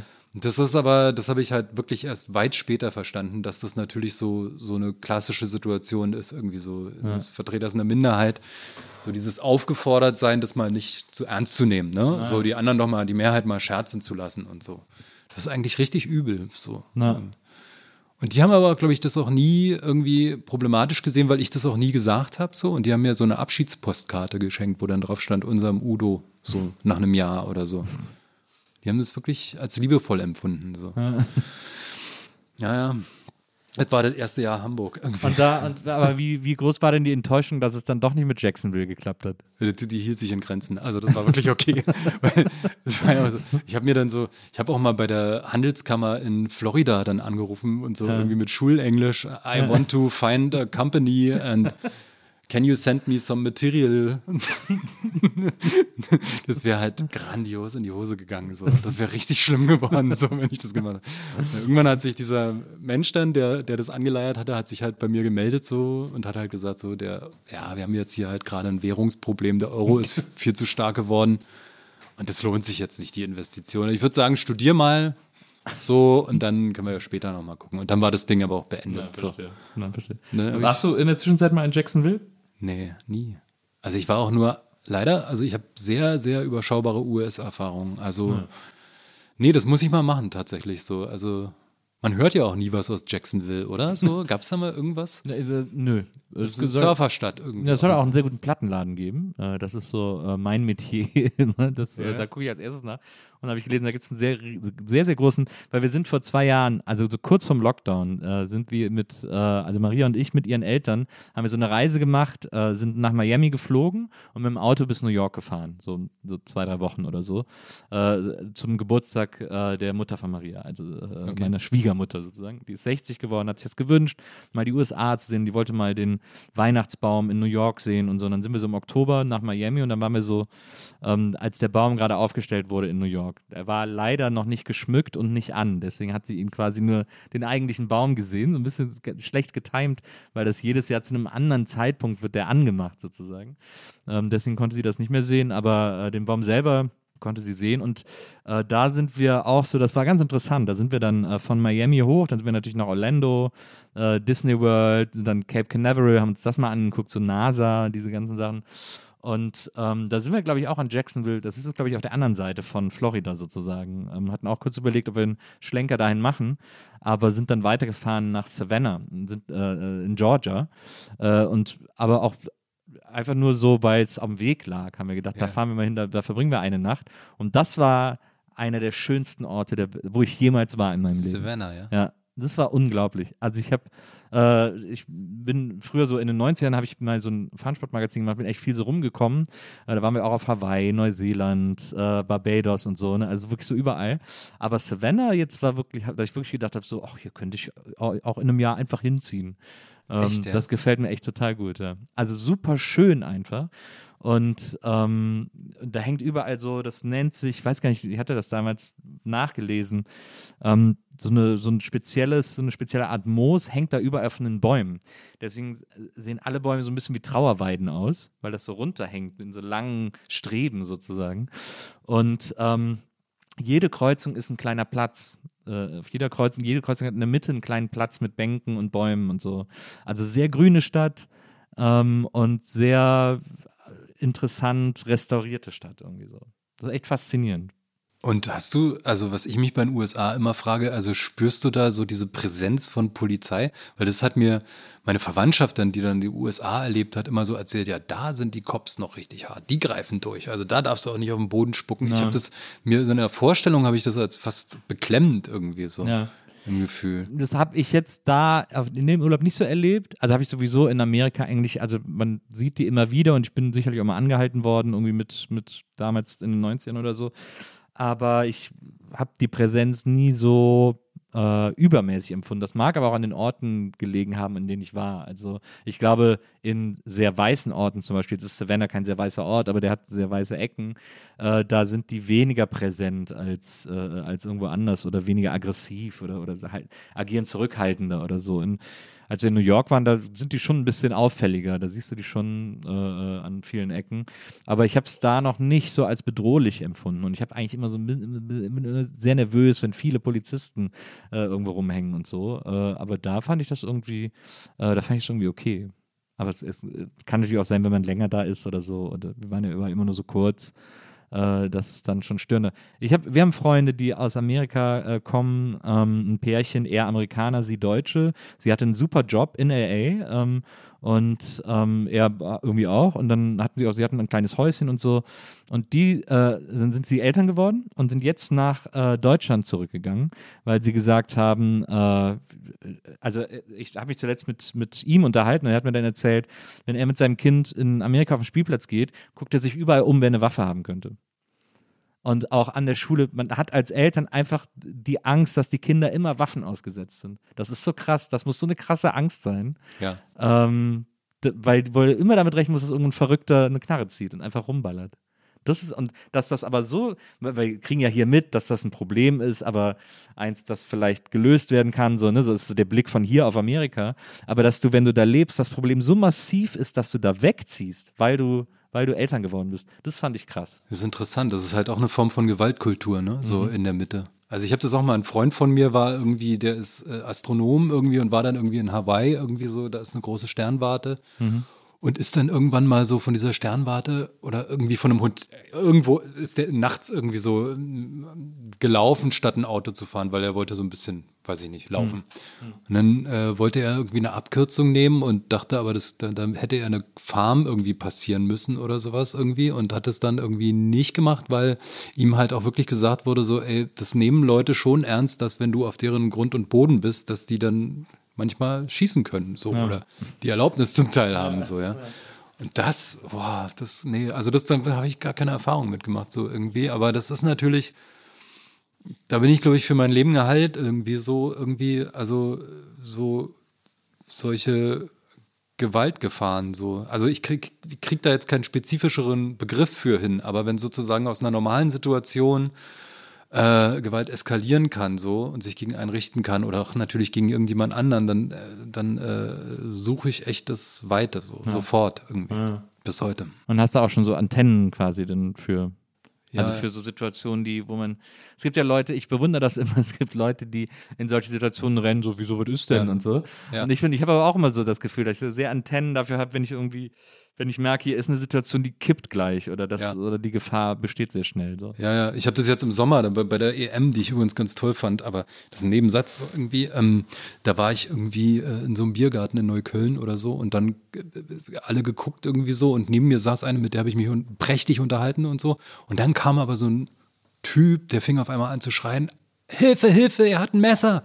Und hinter dem Typen so drei hinterher und ja. die rannten so sozusagen, da waren so 80 Leute, diese Biergarten, die rannten so zwischen den Bänken plötzlich durch. So. Ach, scheiße. Und ich so aufgesprungen und sofort irgendwie zehn Meter Abstand irgendwie und dann auch noch weiter. Und die, die, die neben mir saß, war aber so eine, die dann sozusagen sich in die Situation voll reinbegibt. So. Ja. Also sie hat so, so, wer bist denn du jetzt und was soll denn das hier irgendwie und so und hat es versucht zu beruhigen, hat es aber auch tatsächlich nicht geschafft ja. so und musste sich dann irgendwann auch in Deckung begeben. Ja. So. Ich weiß nicht, wie es ausging. Irgendwann war da wahrscheinlich tatsächlich ruhig. Ich habe auch nichts in Nachrichten gemerkt. Ich habe mich auch am nächsten Tag gefragt, so muss man da irgendwie anders eine andere Rolle spielen oder sowas. Aber ich, mir, ich kann nicht. Ich muss ja. da weg irgendwie einfach. Ja. Also ich will sowas, ich, ja, keine Ahnung. Finde ich aber auch völlig legitim, so dass man so einen Fluchtreflex auch hat und dass der auch noch funktioniert und so. Naja, letztlich wäre es ja gut, wenn sozusagen in Situationen im öffentlichen Raum äh, dann viele Leute aufstehen und sagen so, du potenzieller Gewalttäter kommst hier aber nicht weiter, weil ja, wir sind alle gegen dich. So. Aber man sagt okay. auch immer, niemand soll sich aus Zivilcourage in Gefahr be be begeben. Ja, tja. Ja, ja, das ist, also da gibt es wahrscheinlich kein Schwarz und Weiß, das ist halt irgendwo so ein Übergang, aber ich fühle mich damit auch echt nicht sehr gut irgendwie mhm. einfach. Also das mhm. heißt für mich wahrscheinlich auch für die Zukunft, dass ich irgendwie ganz viele Teile der Welt auch nicht sehen kann, so irgendwie und irgendwie halt auch irgendwie wahrscheinlich, also ich hoffe nicht, dass ich in so eine Situation reinstürze, mal mit irgendwie Freunden oder sowas hm. irgendwie mhm. oder so. Mhm. Weiß nicht, was ich dann tue irgendwie. Aber das ist jetzt tatsächlich sehr, da war, also das ist jetzt wirklich eine offene Frage. So, mal sehen. Ich habe äh, neulich habe ich einen Freund besucht, äh, der hatte eine Bekannte da, die gerade zwölf Jahre in Kolumbien gelebt hat. Die ist ja. in Hamburg nach dem Abi äh, nach, erstmal nach Peru, um so ein bisschen Entwicklungshilfe zu machen und ist dann irgendwie in Kolumbien äh, zehn Jahre äh, gelandet und hat da zehn Jahre gelebt und ist jetzt zurückgekommen. Und die hat erzählt, die hat nicht viel erzählt, aber die eine Sache hat sie erzählt und das fand ich, das allein fand ich so beeindruckend. Die hat gesagt, wenn die abends nach Hause gegangen ist, musste die rennen und durfte nicht anhalten. Die musste einfach also immer. Normalerweise auch schon ohne verfolgt zu sein. Ja, die musste einfach ja. aus Sicherheit immer nach Hause rennen. Immer. Mhm. Das fand ich krass. Das alleine so, diese Mini-Geschichte erzählt zu kriegen, finde ich total krass. Ja, ich kenne jemanden, der hat irgendwie, ähm, äh, der hat als Diplomat gearbeitet, irgendwie in Caracas, irgendwie in Venezuela. Und der äh, meinte so, es gibt so ein paar Dinge, die tust du halt einfach nicht so. Also du ja. nimmst nicht ein normales Taxi vom Flughafen in die Innenstadt, du fährst nachts nicht mit dem Auto durch die Stadt so, du fährst mit dem Roller oder so. Ja. Und ähm, dann passiert nichts. Ja. so, aber das ist, ähm, da, da, so kann man damit wahrscheinlich auch umgehen, irgendwie, ja, so, wenn man bestimmte Konventionen beachtet oder sowas. Ja, absolut. Ich, ich finde es auch, ich finde es auch legitim, dass dieser schöne deutsche Spruch, andere Länder, andere Sitten, also dass es einfach Regeln gibt, die man nicht kennt und an die man sich da hält, äh, das äh, an anderen Orten, das finde ich völlig in Ordnung. Und auch, dass da sozusagen, äh, dass die natürlich meistens in den meisten Fällen ähm, aus Sicherheitsbedenken entstehen, beziehungsweise es da auch eine so starke Kriminalitätsrate gibt, dass es gewisse Vorkehrungen gibt, die man treffen muss. Meinetwegen, ist okay. Also äh, diese ganze Kriminalität äh, in vielen ähm, auch südamerikanischen Ländern, die entsteht ja nicht, weil die das alle so toll finden, sondern da gibt es ja auch äh, soziale Ursachen, die, äh, die das begünstigen äh, und so weiter und so fort.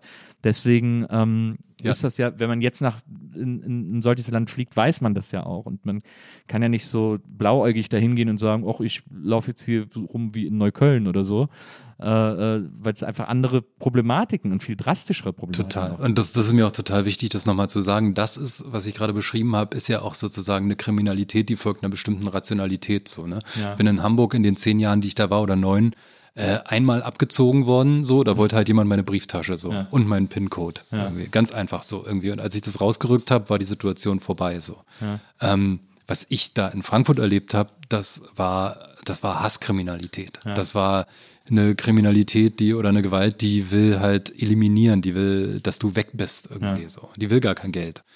Und das ist das viel beunruhigendere als, ja. als, als, als das, was ich jetzt, jetzt mhm. beschrieben habe. Mhm. Und ich glaube auch, diese, diese Hasskriminalität, das ist halt, oder auch schon nur dieser Hass irgendwie so, ist eine Sache, der bin ich ja noch nicht mal so stark ausgesetzt wie jetzt, was weiß ich, ein Schwarzer, der in mhm. manche Zonen des ländlichen Ostens fährt. Mhm. So. Mhm. Das muss man sich, glaube ich, immer wieder vor Augen führen, wie das ist, wenn du am Bahnsteig stehst und Leute fangen einfach an zu gucken. Ja. Und nicht freundlich, so, ja. sondern irgendwie naja, die quatschen dich noch nicht an, aber die lassen dich schon spüren, so, du bist, was willst du hier so? Mhm.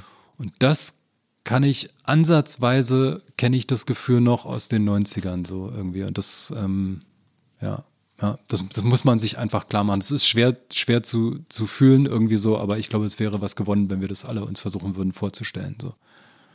Ja, da hilft ja tatsächlich auch, finde ich, äh, sich die äh, Baseballschlägerjahre-Reihe äh, anzugucken. Äh, äh, die ist ja. ja. auch auf YouTube noch, äh, steht zur Verfügung. Das war so eine Reportagereihe, fünf wirklich sehr kurze Reportagen. Sechs.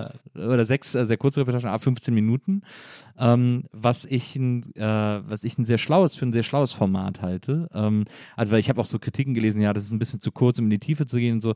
Ähm, ich fand, äh, also A, fand ich nicht, dass das nicht funktionierte, B, fand ich das auch nicht das Wichtige, sondern ich fand, ich finde, dass das eine sehr große äh, Niederschwelligkeit dadurch hat, dass es eben so ähm, äh, äh kurz ist und, äh, und dadurch eben auch Jugendliche, glaube ich, sehr gut erreichen kann, weil in diesen sehr kurzen Reportagen, die so einzelne Aspekte sozusagen des Rechtsradikalismus in Ostdeutschland beleuchten, ähm, äh, sehr, sehr verdichtet diese, diese einzelnen Dinge auf den Punkt bringen. Und es gibt diese Folge über, ähm, über Amadeo Antonio. Antonio. Ja, Antonio, ich sage den Namen immer falsch. Ähm, aber es gibt diese Folge über den, wo auch ähm, äh, so ein paar äh, äh Männer, die einen äh, Club gegründet haben, äh, in äh, Everswalde ist das, glaube ich, ja. der Jakarta heißt. Ähm, oder nee, nee. so ähnlich heißt er. Also die haben, ja, ist egal. Die, haben, die haben diesen Club gegründet und ähm, äh, das sind auch POCs, die da leben, seit Jahren schon und die erzählt haben, ja, der wird einfach alle zwei, drei Jahre äh, wird der angezündet. Und äh, äh also das fand ich so krass. Jetzt ist es wohl länger nicht mehr passiert, aber eine Zeit lang ist, ist den also die haben einfach so ein Clubheim, wo die sich treffen und wo die auch natürlich überlegen, wie man gegen Rassismus vorgehen kann, weil sie eben alle POCs sind, aber aber das wird einfach auch heute noch immer mal wieder angezündet, das Ding. Und das ist schon krass. Naja, ich glaube, ich glaube, wenn ich es richtig verstanden habe, geht es nicht, geht's tatsächlich nicht ganz bis heute. Es gibt in Iwerswalde inzwischen tatsächlich eine so, so tatsächlich so ein Geflecht an zivilgesellschaftlichen Organisationen. Ja. Die haben ja auch diese FH da irgendwie und so. Ähm, das war also nagel mich nicht fest. Ich, ich meine, es war tatsächlich, äh, das ging lange, aber heute ist es nicht mehr so ja, viel. Nee, das, also das stimmt. Äh, also das ist, äh, ist sehr lange nicht mehr angezündet worden sozusagen. Aber äh, was der eine von denen sagt, ist, ich bin aber sorge immer noch dafür, dass ich abends nicht mehr raus muss. Ja, also ich, ja. ich bleibe abends besser zu Hause, wenn das, es dunkel das. Genau, so. das sagen ja auch mehrere Menschen in diesem Film so, was, was mich wirklich, also wirklich umgehauen hat, weil die Menschen, die da sprechen, die sagen, sie gehen nach wie vor nach neun oder im Dunkeln genau. nicht auf die Straße. Das sind irgendwie wirklich honorige Leute, ja. ähm, wo, wo jeder in diesem Land sich freuen muss, dass die da sind. So, das sind Leute, die übernehmen Verantwortung für die Zivilgesellschaft, die sind, äh, das ist eigentlich so, was wünscht man sich als Bürger so ja. irgendwie oder Bürgerin. Und die sagen dann, äh, ich gehe abends nicht mehr vor die Tür. So, was dieser einen Person in Magdeburg ja dieser einen Frau passiert ist, irgendwie, dass ja. sie mit ihren Kindern äh, auf dem Heimweg ist irgendwie und irgendwie in so einem Neubaugebiet irgendwie windelweich geschlagen wird, sodass sie hinterher im Krankenhaus zwei Wochen verbringen muss, so ja. vor ihren Kindern. Ja. Das ist, äh, das, äh, wie erklärt man seinen Kindern sowas? Absolut. Wie gibt man seinen Kindern je wieder das Gefühl, irgendwie sie sind sicher irgendwie? Das, das, ist, das ist so oft passiert damals irgendwie und passiert auch noch bis heute, dass man, dass man das, äh, wenn man das individualisiert, nur ganz kurz hinschauen kann, irgendwie ohne, ohne in Tränen auszubrechen, tatsächlich mhm. so, ja. Und ich fand es halt irgendwie damals 2015, 2016, als äh, die Geflüchteten aus Syrien, Irak, Afghanistan kamen, es so einen kurzen Moment der Humanität gab, so mhm. irgendwie. Und danach alles so stark umschlug irgendwie. Da gab es da, da haben dann auch tatsächlich Rechtsextreme und Rechtsradikale so versucht, so Kampagnen zu starten, irgendwie von armen Frauen, die jetzt nicht mehr sicher durch die Straße gehen können, ja. irgendwie und so. Also jeder Gewaltvorfall, der da passiert, ist, ist irgendwie schrecklich so, ja. Aber mich hat es damals so auf die Palme getrieben, dass diese Leute, die zum Teil da wirklich genau persönlich auch hinter dem stecken, was in den 90ern passiert ist, ja. jetzt anfangen rumzuopfern. Irgendwie ja. jetzt sozusagen so Kampagnen starten mit tränenseliger Musik im Hintergrund irgendwie.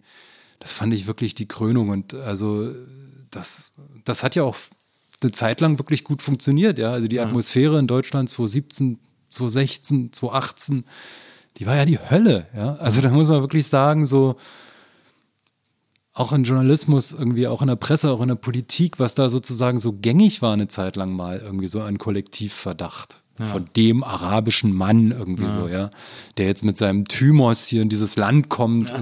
So, das, das ist, also, was ich an Thymos erlebt habe, irgendwie so in den 90ern, irgendwie so, das ist noch lange nicht fertig erzählt, so irgendwie. Mhm. Also finde ich, also von meiner Seite aus weiß ich nicht, aber irgendwie da gibt es noch so viele Geschichten so. Und die werden, die, die, die entstehen ja auch immer wieder neu so bis heute. Entschuldige, ich schweife gerade ab. Ja, alles so, gut, ich finde, das ist ja, genau dafür sind wir da. Äh, zum das, Abschweifen. Ja, zum Abschweifen. Das äh, macht ja immer am meisten Spaß. Äh, du, du, warst ja dann in Hamburg und hast dann, äh, nachdem du da die Zoo-Geschichte abgebrochen hast, die Zoofachhändler.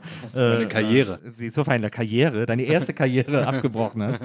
Ähm, dann hast du, dann, dann habt ihr auch schon Zünder gegründet, so ungefähr, ne? Nee, nee, dann kamen noch erstmal so fünf Jahre Studium an einer klassisch westdeutschen Massenuniversität. Ah, ja. In Was, Hamburg? Ja, in Hamburg. Ja. Also Geschichte in Hamburg studieren. Keine, keine große Freude so. Also weder, weder fachlich tatsächlich noch irgendwie, also vom, vom Lebensgefühl her so. Also man hat halt permanent das Gefühl bekommen, okay, du bist hier einer von 40.000. Ja. Stell dich bitte Die ist riesig, an, diese Uni in Hamburg. Ja, ist krass. Also auch der, der Philosophenturm irgendwie ähm, 13-stöckiges Gebäude für die, im, im schönsten 60er-Jahres-Stil irgendwie für die Geisteswissenschaften, wo sie uns irgendwie in der Orientierungseinheit haben sie uns gesagt, ja, die Klofenster haben sie jetzt irgendwie, die sind jetzt bloß noch zum Kippen, weil einfach Selbstmordgefahr. und so. Wo ich dachte, okay, also das war keine, keine großgeistige Atmosphäre. Und damals war ja auch, das waren die frühen 2000er, also erstmal da habe ich auch in Hamburg gewohnt Ich habe äh, 2001 in Hamburg ein Jahr gewohnt, äh, direkt am Schulterblatt. Direkt Echt? gegenüber von der Roten Flora. Ja. Ach so, beim Transmontana da irgendwie wurde Genau, äh, über Balutschistan habe ich Ja, da wollte ja jeder Bal wohnen Balutschistan. da, hab ich, da, da, haben wir gewohnt und äh, da ist gerade meine Tochter geboren. Und da habe ich da, da bin ich nach Hamburg gezogen. Da habe ich da äh, Und da war, da war das schon schlimm da unten. Jetzt heute ist das ja gar nicht mehr auszuhalten, aber da ging das so los, das nennt man ja in, äh, in Hamburg ähm, so salopp den äh, Galao-Strich. Genau. Und das, äh, also weil da sind so, muss man den Leuten erklären, sind so viele portugiesische Cafés, in denen es Galao ja. gibt, den portugiesische Milchkaffee. Ja. Und das war damals, da war damals aber dann noch eine Straße. Jetzt ist da ja Fußgängerzone. Ja. Aber direkt vor den vor Transmontan und so war ja eine Straße. Und da sind, mussten wir mit dem Auto gibt's immer. Nicht mehr? Ich nee, war so lange nicht mehr. mehr in Hamburg. Da mussten wir mit dem Auto immer rein und ganz vorne auf der Ecke war noch so eine Bar, äh, die auch jeden Abend voll war. Und dann standen wir da im Auto vor denen und die Leute standen aber so auf der Straße so, ja, ich stehe halt jetzt hier. Also ja. wieso willst du denn jetzt hier im Auto lang? Und so, und so, wirklich. Diese Eckensteherkultur, die war damals. ja, ja. Nee, ich habe zuerst im Barmbek gewohnt und dann äh, bin ich nach Roter Baum, weil da eine WG frei war, irgendwie ja. so. Also so relativ so snobby. Ja da drei Jahre irgendwie und dann bin ich nach St. Pauli gezogen. Ja. Irgendwie in die Schmuckstraße irgendwie. Das, das war auch nochmal eigen irgendwie. Aber die Atmosphäre, was ich gerade sagen wollte, in Hamburg war ja damals, also erst erstmal Schill, so irgendwie, ne? Ja. Also rechtspopulistische Regierung, die erste in Deutschland irgendwie und der hat auch gleich richtig durchgezogen. Und der war Richter auch so gnadenlos, wurde Richter gnadenlos und dieses Klischee irgendwie, so was man sich auch wirklich, was man aus dem Film kannte irgendwie, ja. dass der dann auch noch ja, kokste und so in irgendwelchen Edeldiskos rumhing und dass es wohl ein Vermerk gab irgendwie an seinen Staatssekretär, dass bitte nicht gegen die Kokskriminalität vorgegangen werden soll, sondern dort, wo es, Zitat, Verelendungstendenzen gab. Und dann diese Räumung des Bauwagenplatzes Bambule. Ich weiß nicht, ob du da noch in ja. Hamburg warst. Ja. So, dann diese wirklich, also anfangs friedlichen, aber aufgekratzten Proteste, die dann aber tatsächlich irgendwie, also richtig also der hat das halt richtig angeheizt irgendwie. Total. Und dann so eine Atmosphäre allgemein so irgendwie auch international in der Politik. Berlusconi, Bush, irgendwie so. Das war ja die erste rechtspopulistische Welle damals so irgendwie. Ja. Und da habe ich sozusagen in einer der linken Zonen des Landes abgehangen, irgendwie ja. unter Hamburger Studis und Schill-Gegnern irgendwie in WGs ja. irgendwie und so. Das war aber jetzt auch nicht so, dass ich dachte, ey, okay, hier bin ich jetzt richtig zu Hause. Also auch da habe ich halt einfach gespürt, so das Interesse am Osten ist also gen Null. Ja. So in Hamburg hat man sich ja immer schon so Richtung Skandinavien und Großbritannien organi äh, also ja, gerichtet. Also. Und auch wirklich echt Sprüche über den Osten, wo ich mir immer dachte, so, sag mal, du Kind aus Heidelberg, irgendwie sowas, als Maul. So, also wirklich, so, so die Einheit, die, die Teilung war die gerechte Strafe irgendwie und so. Und eigentlich ist es nicht gut, dass es jetzt dazu kam. Also freut mich für dich, aber irgendwie so sowas. Also eine komische linke bourgeoise Haltung, so eine Ostkritik oder, oder auch so eine, so eine Mauerfallkritik dann irgendwie auch plötzlich einzunehmen. Das war so super weird irgendwie. Weil einfach, weil es eine schicke Gegenmeinung war, sozusagen.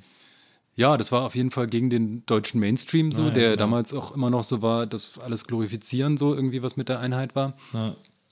Und aber auch, ich meine, von, die, die Grenze ist von Hamburg, also die alte deutsch-deutsche Grenze ist halt, weiß nicht, 50 Kilometer entfernt oder sowas. Genau. Hamburg war die Stadt, in die die meisten Ossis gezogen sind zu der Zeit, aber ich habe die halt nirgends gesehen so. Also manchmal habe ich das in Gesprächen rausbekommen bei Kommilitonen, dass die aus dem Osten kamen, aber die haben halt alle gleich versucht, Hochdeutsch zu sprechen. Keiner hat da so seine Identität ausgepackt, so irgendwie. Naja, und dann war das halt alles so ein bisschen, also es war so, also es war ein okayes Studieleben irgendwie mit zwei Jobs dann immer irgendwie, also auch nicht geil. Also ich konnte mir leider auch kein Auslandssemester leisten oder sowas. Ja. Hab dann halt Callcenter, Zeitarbeitsfirmen, seltene Vorlesungen mitgemacht, weil ich musste arbeiten so. Ja. Und ja, und dann kam das halt mit der Zeit plötzlich so irgendwie. Also das war dann so ein ziemlicher Change irgendwie. Aber ich, du hast mal in so einem Text äh, oder in einem Interview, das weiß ich mehr genau, aber da habe ich gelesen, dass du, du warst so zehn Jahre in Hamburg und bist dann nie so richtig angekommen, weil das, weil da gab es ja schon so diese, äh, das hast du, ich kann, weiß den Wortlaut nicht mehr, aber es war so schön beschrieben, weil so diese, da gab es schon so diese Neonkultur ähm, also das Magazin damals vom Stern, äh, äh, was ja sich so an junge Erwachsene sozusagen richtete und du, das wäre jetzt eigentlich auch du gewesen. Ähm, aber da stand dann halt nur so Sachen drin wie, äh, ich weiß nicht mal, wie man, eine, wie man eine Steuererklärung macht und so, jetzt wird es Zeit, dass ich mal solche Sachen lerne irgendwie. Und da hast du halt gesagt, was soll das, welche Realität soll das abbilden? Ja, habe ich auf eine Art gesagt, ja. Weil, äh, so, das war das erste Editorial der Neon. Das habe ich für einen späteren Zeitartikel dann nochmal nachgelesen, so ja. irgendwie. Und irgendwie, ich glaube, Tim Klotzek und ähm, Michael Ebert haben das gemacht und es war ja dann auch sehr erfolgreich. Die haben ja dann auch das SZ-Magazin und so und irgendwie tolle Journalisten auch und ja. so. Also kein persönlicher Vorwurf, aber es war halt schon so, das war auf eine Welt ausgerichtet, in der eigentlich alles so relativ okay ist irgendwie. Also wie komme ich jetzt, habe ich dann wirklich schon Bock, erwachsen zu sein? Ah, wie werde ich nicht wie mein eigener Vater? Äh, wie mache ich die Steuererklärung? Einfach super privilegiert. Man muss so, mich ja. mit Rente befassen irgendwie. Und das ist halt so eine, eine ja, eine, eine Weltperspektive, die mir eigentlich auch bis heute nicht so besonders sympathisch ist, ehrlich gesagt. Ja. So, also ich kenne viele Leute, die aus gefügten Verhältnissen kommen aus dem Westen und irgendwie, das ist halt auch, da kann man jedem Einzelnen zu gratulieren so. Also das ist wirklich toll. Nur wenn, also weil wirklich, das ist, jeder Mensch auf der Welt sollte so leben ja. irgendwie. Nur wenn das dann so auf so eine Lamoyanz trifft, so, weißt du, ja. auf so ein, ach, und das ist auch schon schwer. Also, weißt du, dann, dann, dann, das finde ich nicht sympathisch. Ja. aber glaubst du, dass das, äh, aber ja, ich meine, es wird im Westen verbreiteter sein als im Osten. Ja.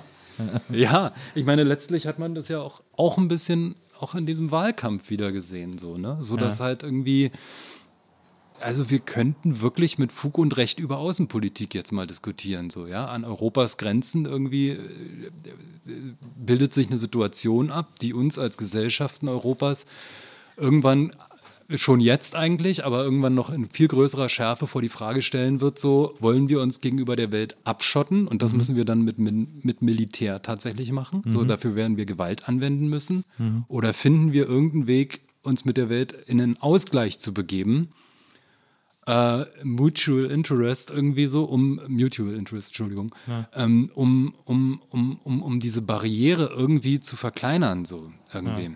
Und das ist aber null zum Thema geworden. Also auch nicht, als in Afghanistan irgendwie die Taliban übernommen haben und irgendwie gar nicht so wenige Menschen auf der Welt das gar nicht so schlimm fanden, dass der Westen ja. da jetzt rausgedrängt wurde. So.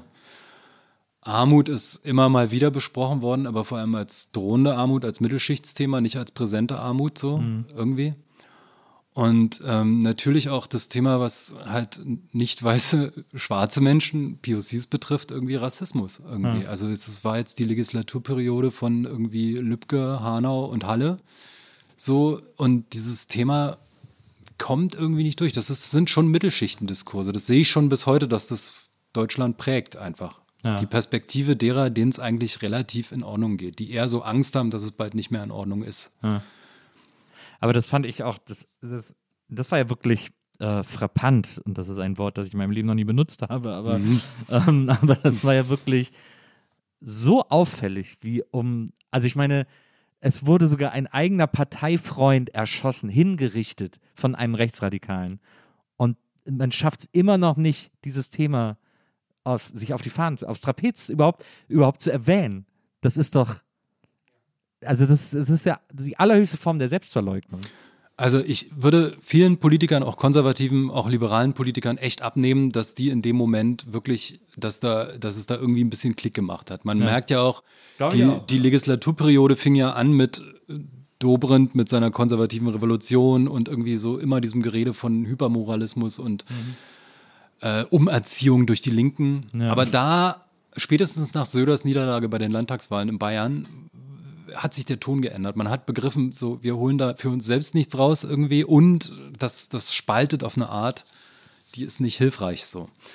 Und ähm, deswegen kann man auch sagen, so ein positiver Aspekt dieses Wahlkampfs ist ja, dass eigentlich alle wichtigen politischen Parteien, mit Ausnahme der AfD, ähm, sich für einen Kurs des, der, der, der Mitte und des Depolarisierens eher entschieden haben. Mhm. So, ja? Also selbst auch, weißt du, also der CSU-Chef, der FDP-Chef, irgendwie so, da kam nicht viel so in ja. diesem Wahlkampf. So, das kann man ja erstmal positiv verbuchen. So. Und gleichwohl muss man aber doch sagen, so, es ist nicht thematisiert worden, was an dieser Gesellschaft so richtig nagt, irgendwie mhm. so. Und man könnte auch vom Thema Klimakrise aus irgendwie da relativ schnell zu hinkommen, dass die Klimakrise einfach auch als Thema jetzt schon in, in unzulässiger Art politisiert ist irgendwie. Mhm. Indem nämlich gesagt wird, das ist ein Vehikel von irgendwelchen Linken, die uns alle gleichschalten wollen. So. Naja. Schon da beginnt das irgendwie so, was da so nagt. Naja, und irgendwie, ja, da ist irgendwie, ich, ich hoffe, dass das, ich weiß gar nicht, worauf ich hoffe irgendwie. Also bestimmte Sachen habe ich mir abgewöhnt zu hoffen so. Aber ich hoffe, dass das Bewusstsein dafür existent bleibt und sogar noch wächst, irgendwie, dass, dass, dass unserer Gesellschaft wie vielen anderen Gesellschaften des Westens irgendwie eine Zersetzung durch autoritäre Kräfte droht irgendwie. Und das mhm. muss nicht in der nächsten Wahl passieren, aber das ist eine Perspektive für fünf, zehn oder zwanzig Jahre so. Und wir haben andere Staaten erlebt oder wir erleben sie im Westen, die halt irgendwie autoritär regiert werden inzwischen. Ja. Dass aber man da in Deutschland sagt, dass das so uns irgendwie nicht droht, irgendwie ja. so, das Nee, ich habe das Gefühl, dass Deutschland, also ich, vielleicht um das für die äh, HörerInnen einzuordnen, wir sind gerade äh, zwei Tage nach der Bundestagswahl. Ja, äh, ja, ja. Nur damit man sich dann nicht nachher wundert, wenn wir über Sachen sprechen, die jetzt schon veraltet sind oder die sich jetzt als anders herausgestellt haben. Ähm, aber wenn ihr uns jetzt in der Zukunft hört, wir sind gerade zwei Tage nach der Bundestagswahl. Ähm, was ich eine interessante Beobachtung finde oder glaube beobachtet zu haben, ist, äh, dass ähm, Deutschland eines der wenigen, vielleicht sogar das einzige Land ist, das es sozusagen so lange wie möglich schafft, sich gegen autoritäre Bestrebungen zu wehren, ähm, was ich so ein bisschen in Deutschlands Geschichte begründet sehe, dass, die, dass es da eben doch noch funktionierende Antennen gibt, wenn es solche Dinge gibt, die die, ähm, die das so ein bisschen vom Diskurs ausschließen. Man hat das jetzt bei der Wahl, finde ich, auch ganz schön an der AfD gesehen. Die hat sehr viel Stimmen verloren, die hat diesen, dieses Protestmomentum verloren, weil es jetzt quasi auch gerade keine Flücht, Geflüchtetenkrise gibt. Ähm, und sie da kein Kapital, kein politisches Kapital rausschlagen können. Und wenn sie dann auf Sachthemen zurückgeworfen werden, sind die halt für viele einfach total uninteressant. Und und dann haben sie halt nur noch, weiß ich nicht, 10 Prozent oder so. Und da muss man einfach mit rechnen, dass es immer 10 Prozent Menschen im Volk gibt, die eine AfD wählen würden. Ähm, aber sie sind ja sehr geschrumpft äh, an vielen Orten, haben auch viele Erfolge nicht, nicht wiederholen können. Und das vermag ich schon als, als Vorteil zu sehen. Aber ich habe das Gefühl, dass, ähm, dass Deutschland immer so fünf, sagen wir mal so um die fünf Jahre den anderen Staaten hinterherhinkt. Und äh, das äh, und deswegen habe ich ein bisschen Hoffnung geschöpft, weil ich das Gefühl habe, dass in Ländern, die dem voraus sind, wie die USA, wie äh, äh, keine Ahnung, äh, vielleicht sogar in Zügen, na Italien ist ein schlechtes Beispiel, weil es jetzt quasi gerade noch schlimmer wird, aber ich, ich habe so ein bisschen das Gefühl, dass es Länder gibt, die jetzt, die dann gesagt haben, aus der Krise heraus, lass uns mal diese Rechtspopulisten ausprobieren. Die haben ja ein Angebot, das hört sich ja erstmal gut an. Vielleicht machen die unser Land sicherer und dann werden die gewählt und dann sehen die alle, das ist immer nur heiße Luft. Äh, wir gehen lieber wieder auf die anderen zurück. Und dann verlieren die so das Faszinosum. Naja, also ja, man könnte wahrscheinlich jetzt noch Österreich ins Feld führen, irgendwie so, wo durch so einen Skandal halt diese Regierung geplatzt ist irgendwie. Ja. Aber da muss man ja zumindest schon mal sagen, so diese Variante des Regierens ist jetzt eine Option so. Also wenn sich die FPÖ gefangen hat irgendwie oder wenn die US-Republikaner irgendwie schlagkräftig sind so, dann haben die Wählerinnen und Wähler das auf dem Zettel so irgendwie, dass das ja. geht so irgendwie. Das war ja auch in Österreich schon die zweite FPÖ-Regierungsbeteiligung so. Und dann muss man natürlich dazu sagen, dann gibt es auch noch ein zweites Modell von so Nationalradikalen irgendwie so, das ist halt ähm, den Staat tatsächlich auch autoritär umzubauen, was wir in Polen Ungarn, und Ungarn Polen, sehen irgendwie. Ja wo es dann tatsächlich nicht mehr dahinter zurückgeht. Und das hatte ja auch Trump in den USA letztlich versucht, er war dazu unfähig irgendwie so. aber, aber das, das lag in seiner Persönlichkeit begründet so irgendwie und jetzt nicht darin, dass das nicht gegangen wäre so.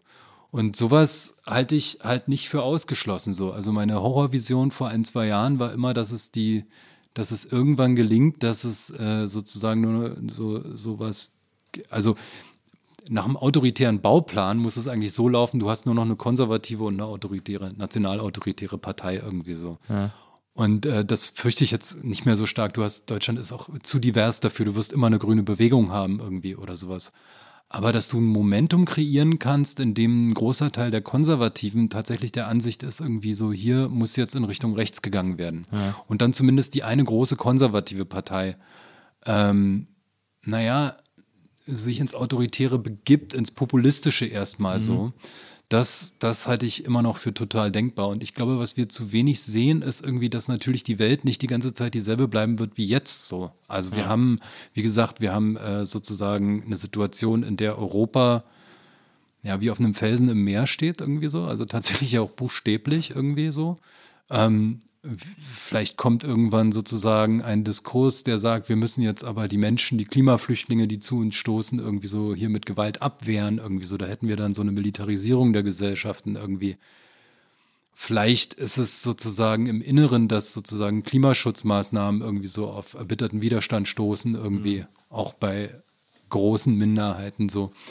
Es ist immer möglich, dass sozusagen das Gefügte, die, die Institutionenstabilität einfach äh, äh, nachlässt irgendwie. Und das sieht man ja an Rechten, egal ob sie in der, also Rechtsradikalen, egal ob sie in der Opposition oder im äh, äh, äh, in der Regierung sind. Sie versuchen sozusagen die Legitimität der sie eingrenzenden Institutionen zu schwächen. So. Dazu gehört eben auch der Journalismus so als Institution, ja. aber dazu gehören auch staatliche Institutionen.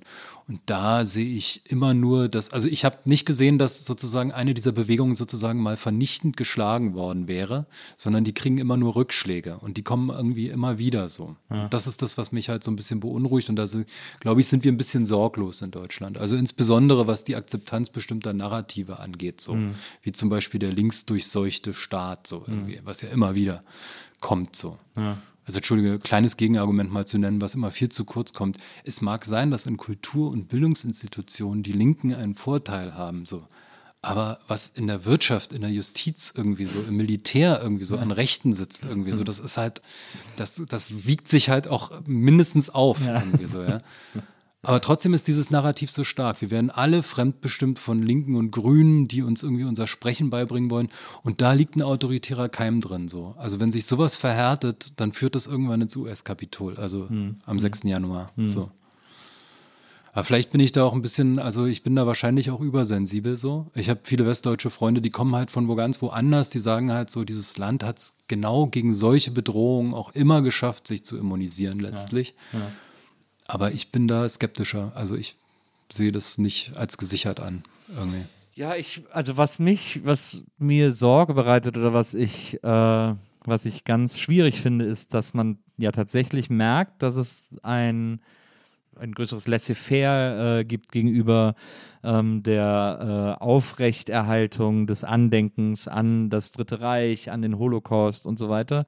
Also, dass, äh, dass sich immer mehr so eine Meinung popularisiert, zu sagen, so, naja, ist jetzt wirklich so lange her, äh, da haben wir jetzt gar keine Schuld mehr dran und so, da müssen wir jetzt auch mal ein bisschen, das, das müssen wir jetzt nicht mehr so auf uns laden und so. Und nicht, dass man bei, äh, ich bin noch aufgewachsen mit so einer Haltung, äh, also ja, ich, ich war kein aktiver Soldat im Zweiten Weltkrieg und ich war auch kein aktiver Nazi im Zweiten Weltkrieg und meine Eltern auch nicht, aber ähm, äh, aber ich, als Deutsche haben wir einfach eine so große Schuld auf uns geladen, die wird niemals von diesem Volk schwinden, weil das, äh, weil das so signifikant groß war, dass wir das immer und wir auch immer alles daran setzen müssen, zu verhindern, dass es wieder so weit kommt. So. Naja, ich meine, Schlussstrichdebatte, da gibt es dieses tolle Buch von Norbert Frey irgendwie, das empfehle ich immer noch jedem, irgendwie zur rechten Zeit heißt das, das erzählt so ein bisschen die, die rechten Bewegungen in der, in der Bundesrepublik und in der DDR, so mhm. parallel, so ganz spannend. Und er meint halt irgendwie so, äh, Norbert Frey und mehrere weitere Historikerinnen, ich habe den Namen vergessen, aber er meinte halt so, die Schlussstrichdebatte gab es von Tag 1 irgendwie. Also schon, ach, Tag minus 1 irgendwie. Schon 47, 48 haben Politiker gesagt, so irgendwie, es muss jetzt langsam Schluss sein. Ja. So irgendwie. Das war immer da. Das war auch sozusagen irgendwie ein, Element auch der bundesdeutschen Gesellschaft, das heute irgendwie so immer so ein bisschen rausgeredet wird. So heute denken wir bei der Bundesrepublik immer an so weißköpfige, ehrwürdige Bundespräsidenten, die die richtigen Reden halten und so. Aber nee, nee, nee, das war relativ präsent so, irgendwie auch in der Spitzenpolitik so. Ähm, aber was halt heute ganz interessant ist, was Jana Hensel, glaube ich, vor drei Jahren oder sowas mal aufgeschrieben hat, ist irgendwie, es gibt einfach zunehmend Leute, die meinen, irgendwie ihre Vorfahren waren im Widerstand gegen den Nationalsozialismus. Ja, ja diese 18 Prozent oder sowas. Ja, ja, so. diese verwirrenden Zahlen. Und das ist halt so ein, so ein, so ein indirekter Entlastungsdiskurs, der ist relativ, also das genau so funktioniert es irgendwie so, ja. Also ich verstehe, alles schrecklich, ja, ich Nazi niemals irgendwie ja. und so und davon muss man sich distanzieren so. Aber natürlich meine persönliche Verantwortung, also und habe ich natürlich sowieso nicht, aber irgendwie haben auch meine Vorfahren nicht und das muss man auch differenzieren und so. Und so funktioniert es dann halt irgendwie. Wobei der Israel-Diskurs in Deutschland noch mal komplexer und ambivalenter ist irgendwie, weil natürlich auch die Rechten sich inzwischen irgendwie Israel zum Vorbild genommen haben, weil es dann halt diesen Parallelkampf gegen den Islam noch gibt und so. Aber klar, da muss man echt aufpassen. So, das ist also das Gedenken an die Shoah ist ähm, muss auch sozusagen revitalisiert werden irgendwie. Ja. Und da finde ich zum Beispiel die Debatten jetzt gerade, wie sozusagen der Holocaust einzuordnen ist, irgendwie in die kolonialistischen Verbrechen irgendwie, die es weltweit gab, so. Das finde ich, glaube ich, hilfreich. Da, also damit revitalisiert man auch Gedenken irgendwie, ja. indem man es in solche Kontexte eben auch einordnet irgendwie. Ja, machen wir mal sehen. Sehr theoretisch. Ja, das stimmt, das stimmt. ähm, nach all diesen nicht so schönen Aussichten können wir, gibt es eine Möglichkeit für uns, versöhnlich äh, heute auseinanderzugehen, zu sagen, es gibt noch eine Hoffnung, es gibt, es gibt eine junge Generation, die irgendwie Lust hat auf Veränderung, die Lust hat auf Gestaltung, die Lust hat auf, äh, auf Zukunft vor allem ähm, äh, und auf ein Miteinander. Ich, ich habe schon das Gefühl, dass es anders als in meiner Jugend oder in uns, wir sind eine Generation, äh, anders als in unserer Jugend, dass es heute schon eine höhere, unter Jugendlichen, eine höhere Diversität gibt, eine höhere Sensibilität, auch was Sprache betrifft und so weiter und so fort. Ich glaube, ganz verloren ist nicht alles. ja, nee, ist es nicht. Also ist es wirklich nicht. Und ich muss auch sagen, ich, ich habe immer so, ich, ich, vielleicht muss ich positiver formulieren irgendwie. Also nee, ich, ich, nee, nee, ich, will, ich, will, ich will dir jetzt auch keinen Überpessimismus vorwerfen oder so, aber ja. ich, also mir geht es ja selber so, dass ich an, bei verschiedenen Dingen, auch wenn man über die spricht, einfach total desillusioniere und sei es nur für eine halbe Stunde oder so, aber dass ich, dass ich manchmal denke, oh mein Gott, ey, wir kriegen den Karren nie wieder aus dem Dreck gezogen und dann muss ich mich daran erinnern, ne, es gibt, es gibt Hoffnung. Ja, natürlich. Also die gibt es auf jeden Fall, weil wir, ähm, also wir haben jetzt bei der letzten Bundestagswahl wieder gesehen, so die äh, Jungen wählen anders als die Alten irgendwie so. Sie haben offensichtlich irgendwie die Perspektive in die Zukunft viel stärker so. Ja. Natürlich und irgendwie so sie ähm, sie nehmen Diversitätsthemen, irgendwie Vielschichtigkeit, den Klimawandel, äh, auch das Thema Rassismus, glaube ich, anders wahr und selbstverständlicher war als jetzt viele alte. Vielleicht kämpfen sie auch tatsächlich nicht die ganzen alten Kulturkämpfe, die unsere Generation und die drüber kämpfen so. Das wäre total erfrischend irgendwie. Ja. Ähm, zu erwarten ist jedenfalls, dass die äh, stärker verstehen, dass wir äh, keine Insel sind, so, sondern dass wir zur Welt gehören. So. Es sind halt aber auch eine ganze Menge echt, also da steht eine ganze Menge an halt irgendwie. Und das ist halt, das sind multiple Krisen irgendwie, die, die auf eine Art gelöst werden müssen dass halt gleichzeitig auch noch uns gelingt, einen Ausgleich mit der restlichen nicht so privilegierten Welt zu schaffen. So. Ja. Ich finde ja immer, wenn wir da hinkämen, das würde auch nochmal einen Perspektivwechsel ergeben. Wir gehören zu den 14 Prozent oder was sind das der, der Bewohner der weißen Industriestaaten, die äh, einfach nicht so viel zu befürchten haben. Also, ja. oder beziehungsweise schon was zu befürchten haben, aber eher als Letzte irgendwie. Ja das zu sehen und sich dahin zu begeben, sozusagen der gute alte Gedanke der einen Menschheit irgendwie so, vielleicht gelingt der im Angesicht einer Krise, die halt auch tatsächlich allen droht, so mhm. irgendwie. Das wäre die Hoffnung. Und natürlich, ey, irgendwie, wenn ich, ich habe jetzt für den Film über die Baseballschlägerjahre so viel in den 90ern recherchiert, was damals möglich war zu erzählen in der Politik irgendwie so, was, bis hoch zum Bundeskanzler, der dann nach Solingen verweigert, irgendwie zur Trauerfeier zu kommen, ja. irgendwie, weil der Bundeskanzler hat ganz sicher anderes zu tun. So, ja. so, so, das ist, das, das ist heute nicht mehr so. Also auch in der etablierten Politik irgendwie so ist man sich trotz alles Quarkes über das angebliche Gender-Gaga bewusst, dass man irgendwie inklusiv denken und sprechen sollte, so, ja. dass man zumindest simulieren sollte. Und da gibt es natürlich Fortschritte zu sehen. Also Frage ist halt, wie schnell sie kommen. und wie können wir sie dazu bringen, noch schneller zu werden? Ja, ja. Nein, und irgendwie, also schau mal, Berlin irgendwie so, ja. Irgendwie, das ist, ist also das ist, glaube ich, zum Beispiel schon Mode, da bin ich optimistischer als die meisten, so irgendwie ja. Berlin zu dissen und Berlin schrecklich und unerträglich zu finden, ist ja Standard. Ich glaube aber, dass Berlin äh, unser Übungsfeld für die Zukunft ist irgendwie. Ja. Also sehr viele Menschen auf engstem Raum, irgendwie so sehr große soziale Versprengungen ähm, eine Stadt, die auch durch den Klimawandel betroffen ist irgendwie. Und ich habe den Eindruck, dass diese Stadt es doch schafft zu funktionieren so irgendwie. Also obwohl irgendwie an vielen Stellen viele Dinge auf der Mikroebene überhaupt nicht klappen, da könnten wir uns jetzt hier wahrscheinlich noch ja. drei Stunden austauschen. Ja. Aber ähm, das ist hier kein Moloch irgendwie so. Das ja. ist das ist nicht äh, Caracas irgendwie oder sowas. Und das wird es auch nicht werden.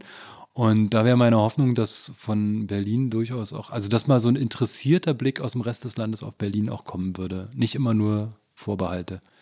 Und der BER ist ganz geil. Ich finde, ich bin da jetzt zweimal abgeflogen. Ich finde, der ist ganz geil geworden. Der ist, ja, die haben da so eine Terrasse zum Gucken, ne? Irgendwie so. Ich bin ja so ja, ein Planespotter. Bist du? Ja, weil ich habe so krasse nicht, Flugangst. Aber nicht so mit Buch und dann so aufschreiben und dann so extra. Nein. Oh, heute, Nein. heute landet die EasyJet mit der besonderen Mick Jagger Lackierung äh, um 14.23 Uhr. Da muss ich da sein. Nein, nein, aber ich hatte, ich hatte früher so krasse Flugangst irgendwie. Also ich bin ja 26 das erste Mal in meinem Leben geflogen so und dann gleich nach Chile. So, weißt du? so und irgendwie äh, auf dem Rückflug irgendwie so, da sind wir nämlich das, Entschuldige, ich, kurzer Exkurs irgendwie. Ja, unbedingt. Ähm, äh, wir sind da äh, ähm, äh, von Santiago nach Valparaiso und von Valparaiso mit dem Bus irgendwie in die Atacama-Wüste, ganz toll irgendwie. Ja. Und dann auf dem Rückflug, also wir waren in der Atacama-Wüste und weißt du, was da passiert ist? Irgendwie, es hat geregnet. Zum ersten Mal seit acht Wüste? Jahren. Ja, das ist die, die Atacama-Wüste ist einer der trockensten Orte der Welt. Ja. Und da hat es geregnet irgendwie. Und wir sind die Letzten, die noch in die Wüste reingekommen sind, so mit so einem Bus. Und dann war die Straße unterspült. So. Ach, also, und alle saßen fest in diesem kleinen Dorf San Pedro de Atacama, also ein Tourispot, wo ja. die meisten immer nur so ein, zwei Tage sind und wieder abhauen. Ja. Und da saßen aber jetzt alle fest irgendwie. Und dann gab es da so, weiß nicht, so fünf Kneipen oder was irgendwie. Ja. Und da äh, gab es dann abends so, so voll die internationale Crowd, die sich dann so, so ausgetauscht hat. Ja, ich habe gehört, sie setzen die Nationalgarde ein irgendwie. So, wir werden hier alle mit Hubschraubern rausgeholt. Nein, nein, ich habe gehört irgendwie so, das wird gar nichts. Wir müssen hier noch bleiben und so. voll interessant. So. Ja. naja, und dann kamen wir halt irgendwann halt einfach wieder raus so irgendwie. Also es ist einfach wieder im Bus gefahren so. Und aber von. Fast ein bisschen enttäuschend. Fast ein bisschen enttäuschend, ja. aber von dieser Stadt da oben, die heißt, glaube ich, äh, irgendwas mit A, Antofagasta, irgendwie genau. Da ging es dann aber nicht weiter, weil da waren dann wirklich noch Straßen unterspült. Und da sind wir mit dem Flugzeug geflogen, so von dort nach Santiago ja. für 600 Euro die Nase, also unbezahlbar eigentlich. Wir waren Studis. Und, und dann hatte ich ja so Flugangst eigentlich, hatte aber auf dem ersten Flug nach Chile gemerkt, das ist gar nicht so schlimm und war dann der Überzeugung, ich habe gar keine Flugangst und habe ja. mich dann so gefilmt mit dem Handy für meine Mutter, die auch Flugangst hat. So beim Start, guck mal Mutti irgendwie und so und jetzt zieht die Maschine hier an, das ist gar nicht schlimm und so und jetzt geht's hoch. Und dann dreht sich aber dieses Flugzeug so um 90 Grad zur Seite, während es gerade 100 Meter über dem Boden ist irgendwie. Und ich, siehst du auf diesem Film, wie ich so Panik ja, dieser Film, ich habe den dann doch nicht meiner Mutter geschickt. Ja. Wie kam ich da jetzt eigentlich drauf? Irgendwie so, egal. Ja, also, Chile will ich auch also deswegen, also deswegen, ich habe mich, ich habe angefangen, ich bin, äh, ich gucke tatsächlich echt gerne YouTube-Videos von äh, Flugzeugstarts und Landungen irgendwie, also aus dem Flugzeug heraus, um mich zu beruhigen, ja. falls ich das nächste Mal fliege. Ja, der BR ist schön. Der, ja, ist, der, BR äh, der ist, ist schön geworden. Deswegen, äh, das, das kann man ja auch einfach mal, das muss man auch einfach mal sagen. Ähm, Lieber Christian, ich danke dir tausendfach, dass du heute hier gewesen bist. Ich fand das äh, sehr, sehr aufregend. Ich fand es ein ganz tolles, erhellendes Gespräch. Ähm, und äh, ich würde mir wünschen, dass du eines Tages wiederkommst und wir ein bisschen äh, weiter darüber reden, äh, wie der Zustand der Welt ist. Super gern. Ich, ich, ich bin dann auch ein bisschen optimistischer irgendwie. Ja. Wenn du im Optimismus-Training warst, äh, dann sehen wir uns hier wieder. Also vielen Dank, dass du da gewesen bist. Ähm, vielen Dank an Wenzel, der war heute unser Producer. Und äh, liebe ZuhörerInnen der NBE, wir hören uns nächstes Mal hier wieder. Bis dahin, macht's gut. Tschüss.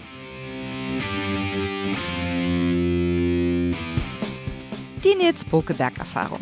Von und mit Nils Buckelberg. Eine Produktion von Pool Artists. Team Wenzel Burmeier, Lisa Hertwig, Maria Lorenz Bokeberg, Frieda Morische und natürlich Nils Bokeberg. Nils Bokeberg,